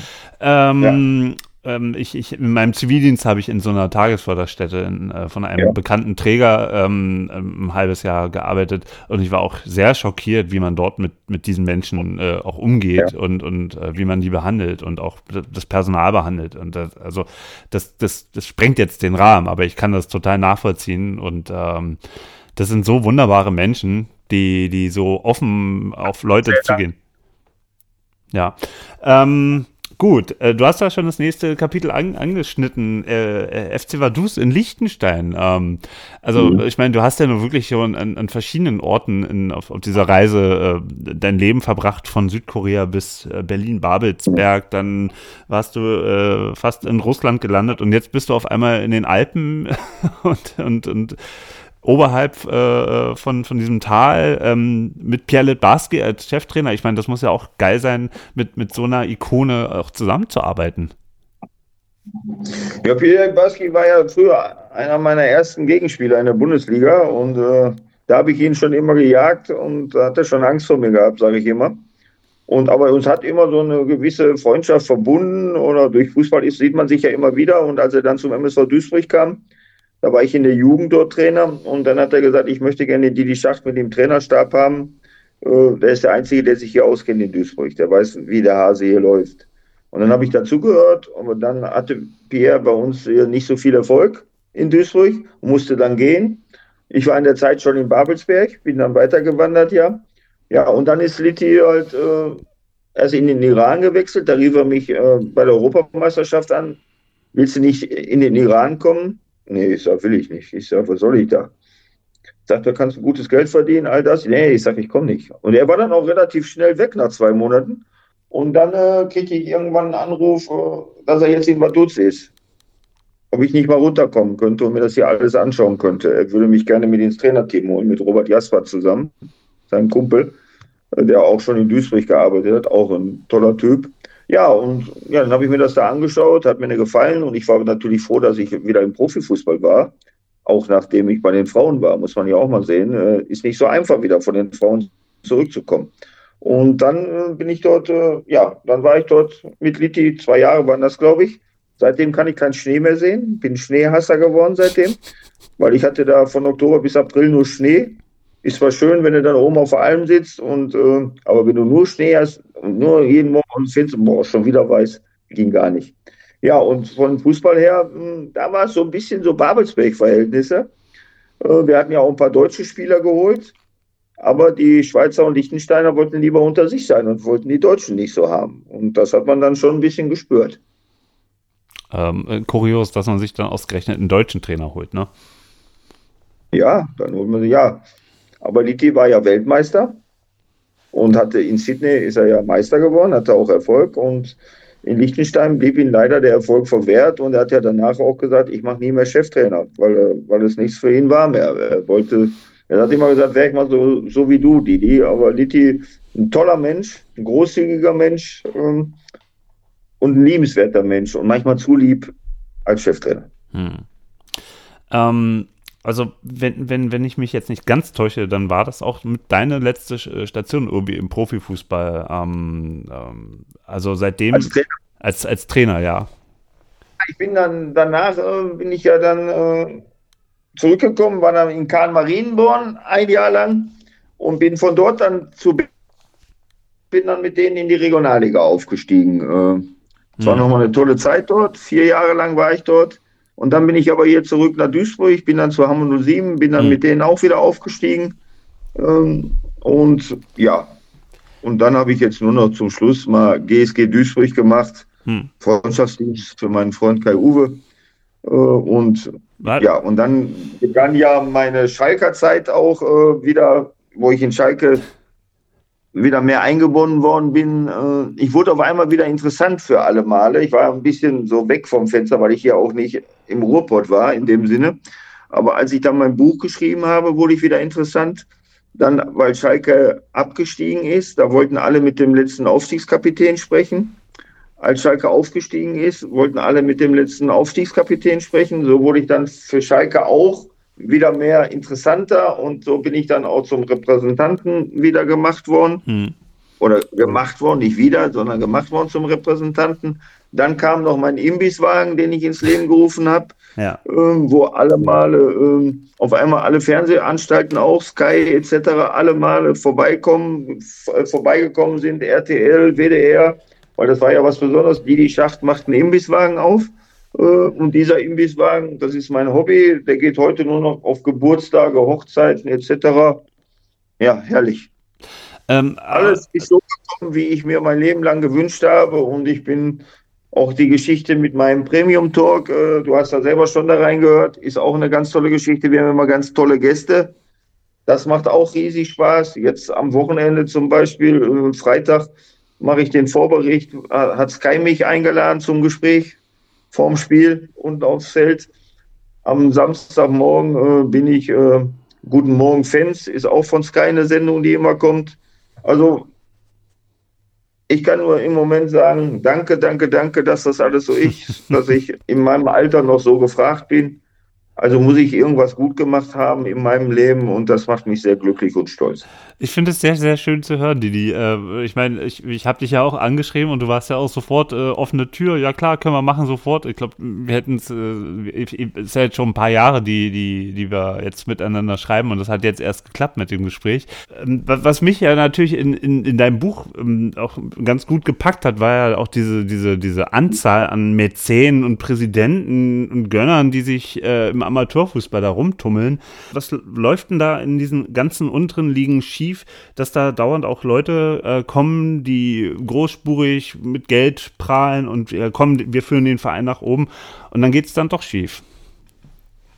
Ja gut, weil immer äh, viele Leute, also die so viel Geld haben, die sich einen Fußballverein leisten können, haben einmal ähm, eine Profilneurose, eine Profilierungssucht wollen ihre Macht ausspielen, die sie vielleicht zu Hause bei der Frau nicht haben und wollen die Puppen tanzen lassen. Das ist ihr Spielzeug.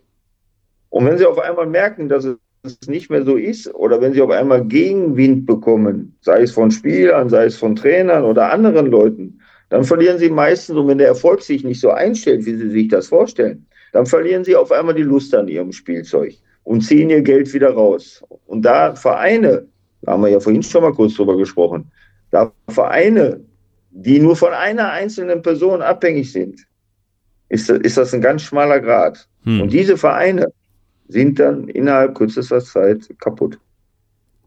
Und ähm, meinst du, so, so, kleine Vereine sind dann eben aber trotzdem für solche Leute ähm, eine wunderbare Bühne, um, um wo stattzufinden?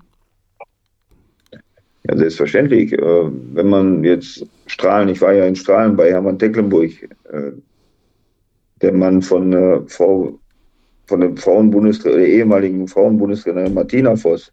Äh, und äh, bei ihm ist es so, er wollte da was Großes aufbauen, hat es auch geschafft bis in die Regionalliga, aber die Art und Weise, wie er das gemacht hat, war nicht so prickelnd. Und jetzt hat man auch gesehen, äh, jetzt er, hat er Insolvenz angemeldet.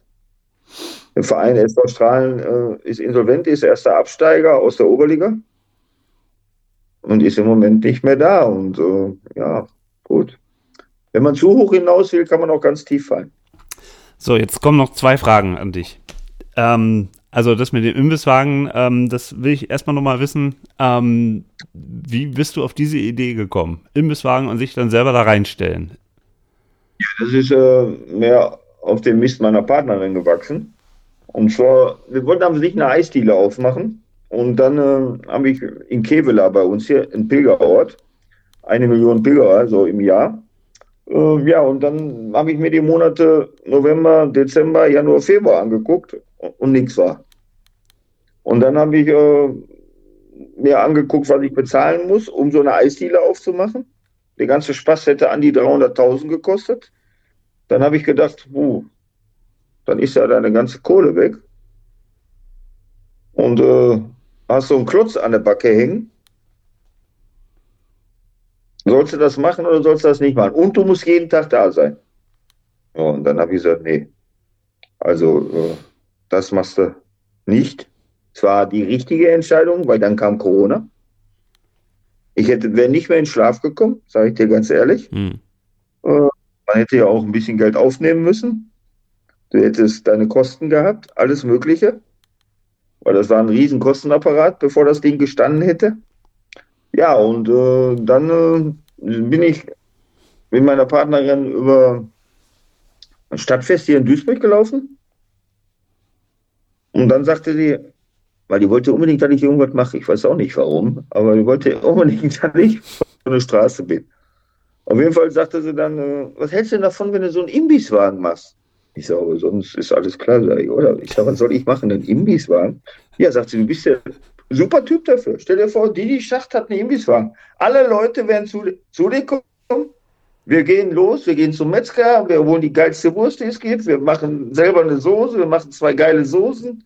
Wir gucken für einen Imbisswagen, wir holen uns ein besonderes Modell. Den kann man so gestalten, wie du den gerne möchtest. Und dann geht's los. Hm, ich sag, da schlafe ich aber lieber nochmal drüber. Ja, ich drüber geschlafen und dann habe ich so überlegt, auch, weißt du was, das ist doch gar nicht schlecht. Da gehst du dreimal die Woche so, gehst vor Edeka-Märkten, siehst viele Leute wieder und ja, und dann, äh, ja, dann habe ich es wirklich gemacht. Selber eine Soße entworfen, eine pikante. Alle sagen, es ist die geilste Soße, die sie jemals gegessen haben. Dann Wurst vom mehrfach äh, prämierten Metzgermeister äh, Uli Brömauer. Top-Wurst, Feinschmecker ausgezeichnet. Dann Original Berliner vom Curry 36 von äh, wie heißt nee, Mischke mhm. und äh, aus Berlin. Ja, und äh, dann äh, bin ich los. Und das wurde dann, haben wir natürlich publik gemacht, Presse, Bild, alles war da. Dann meldete, wie ich gerade schon sagte, Sat 1, RTL, Sky, die kamen mich besuchen. Und dann kam Peter Neuro und sagte, ja mal, willst du nicht den Wagen ähm, auch nach Gelsenkirchen bringen. Und da dachte ich dann, ja, das ist ja auch eine ganz gute Idee. Ja, und dann haben wir auch, in Gelsenkirchen waren wir dann auch aktiv. Und dann kam die Schalker Mannschaft zu mir, dann kam das und ja, auf einmal war der Imbisswagen nicht Kult.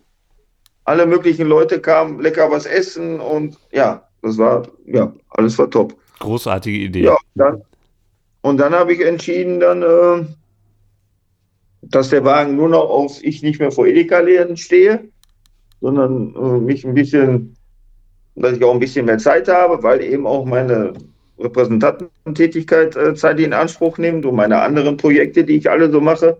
Und habe gesagt, der Wagen geht jetzt nur noch auf Geburtstage und Hochzeiten oder Firmenfeiern etc. Und das ist im Moment der Fall. Geil. Richtig gute Sache. Glückwunsch dazu. Ähm, ja, danke. Ähm, so, meine letzte Frage und dann äh, bist du auch entlassen.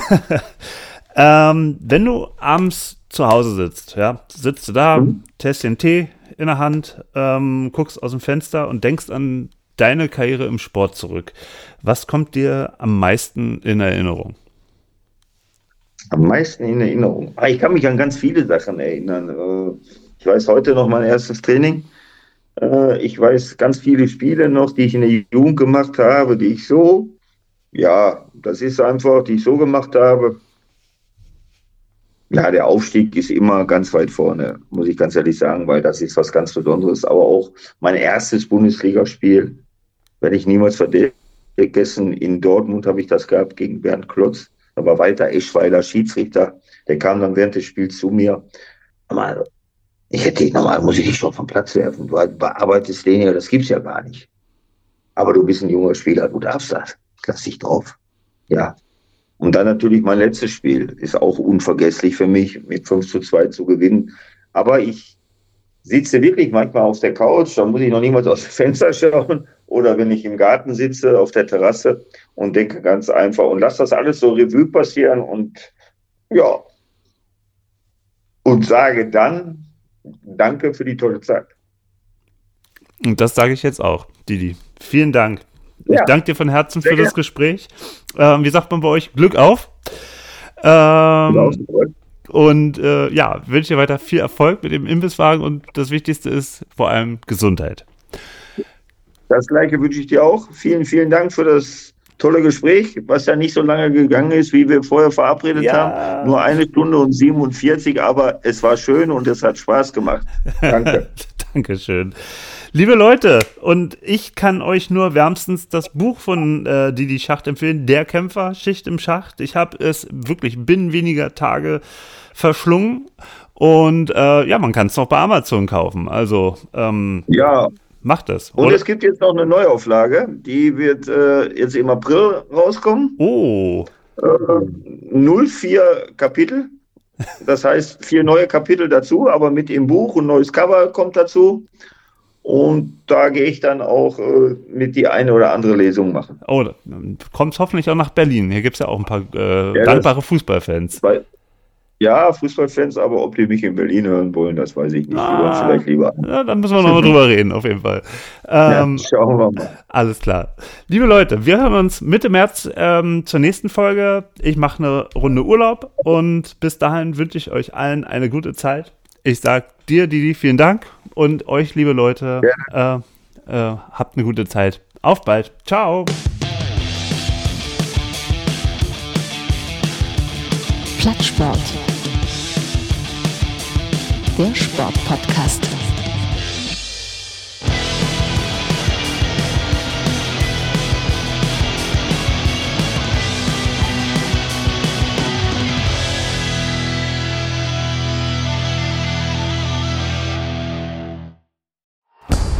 Plattsport. Das Sportmagazin mit Martin Tetzler. Weil wir Sport lieben. Auf meinsportpodcast.de. Schatz, ich bin neu verliebt. Was? Da drüben. Das ist er. Aber das ist ein Auto. Ja, eben. Mit ihm habe ich alles richtig gemacht. Wunschauto einfach kaufen, verkaufen oder leasen. Bei Autoscout24. Alles richtig gemacht. Wie baut man eine harmonische Beziehung zu seinem Hund auf? Puh, gar nicht so leicht. Und deshalb frage ich nach, wie es anderen Hundeeltern gelingt, beziehungsweise wie die daran arbeiten. Bei Iswas Dog reden wir dann drüber. Alle 14 Tage neu mit mir, Malte Asmus und unserer Expertin für eine harmonische Mensch-Hund-Beziehung, Melanie Lippisch. Iswas Dog mit Malte Asmus. Überall, wo es Podcasts gibt.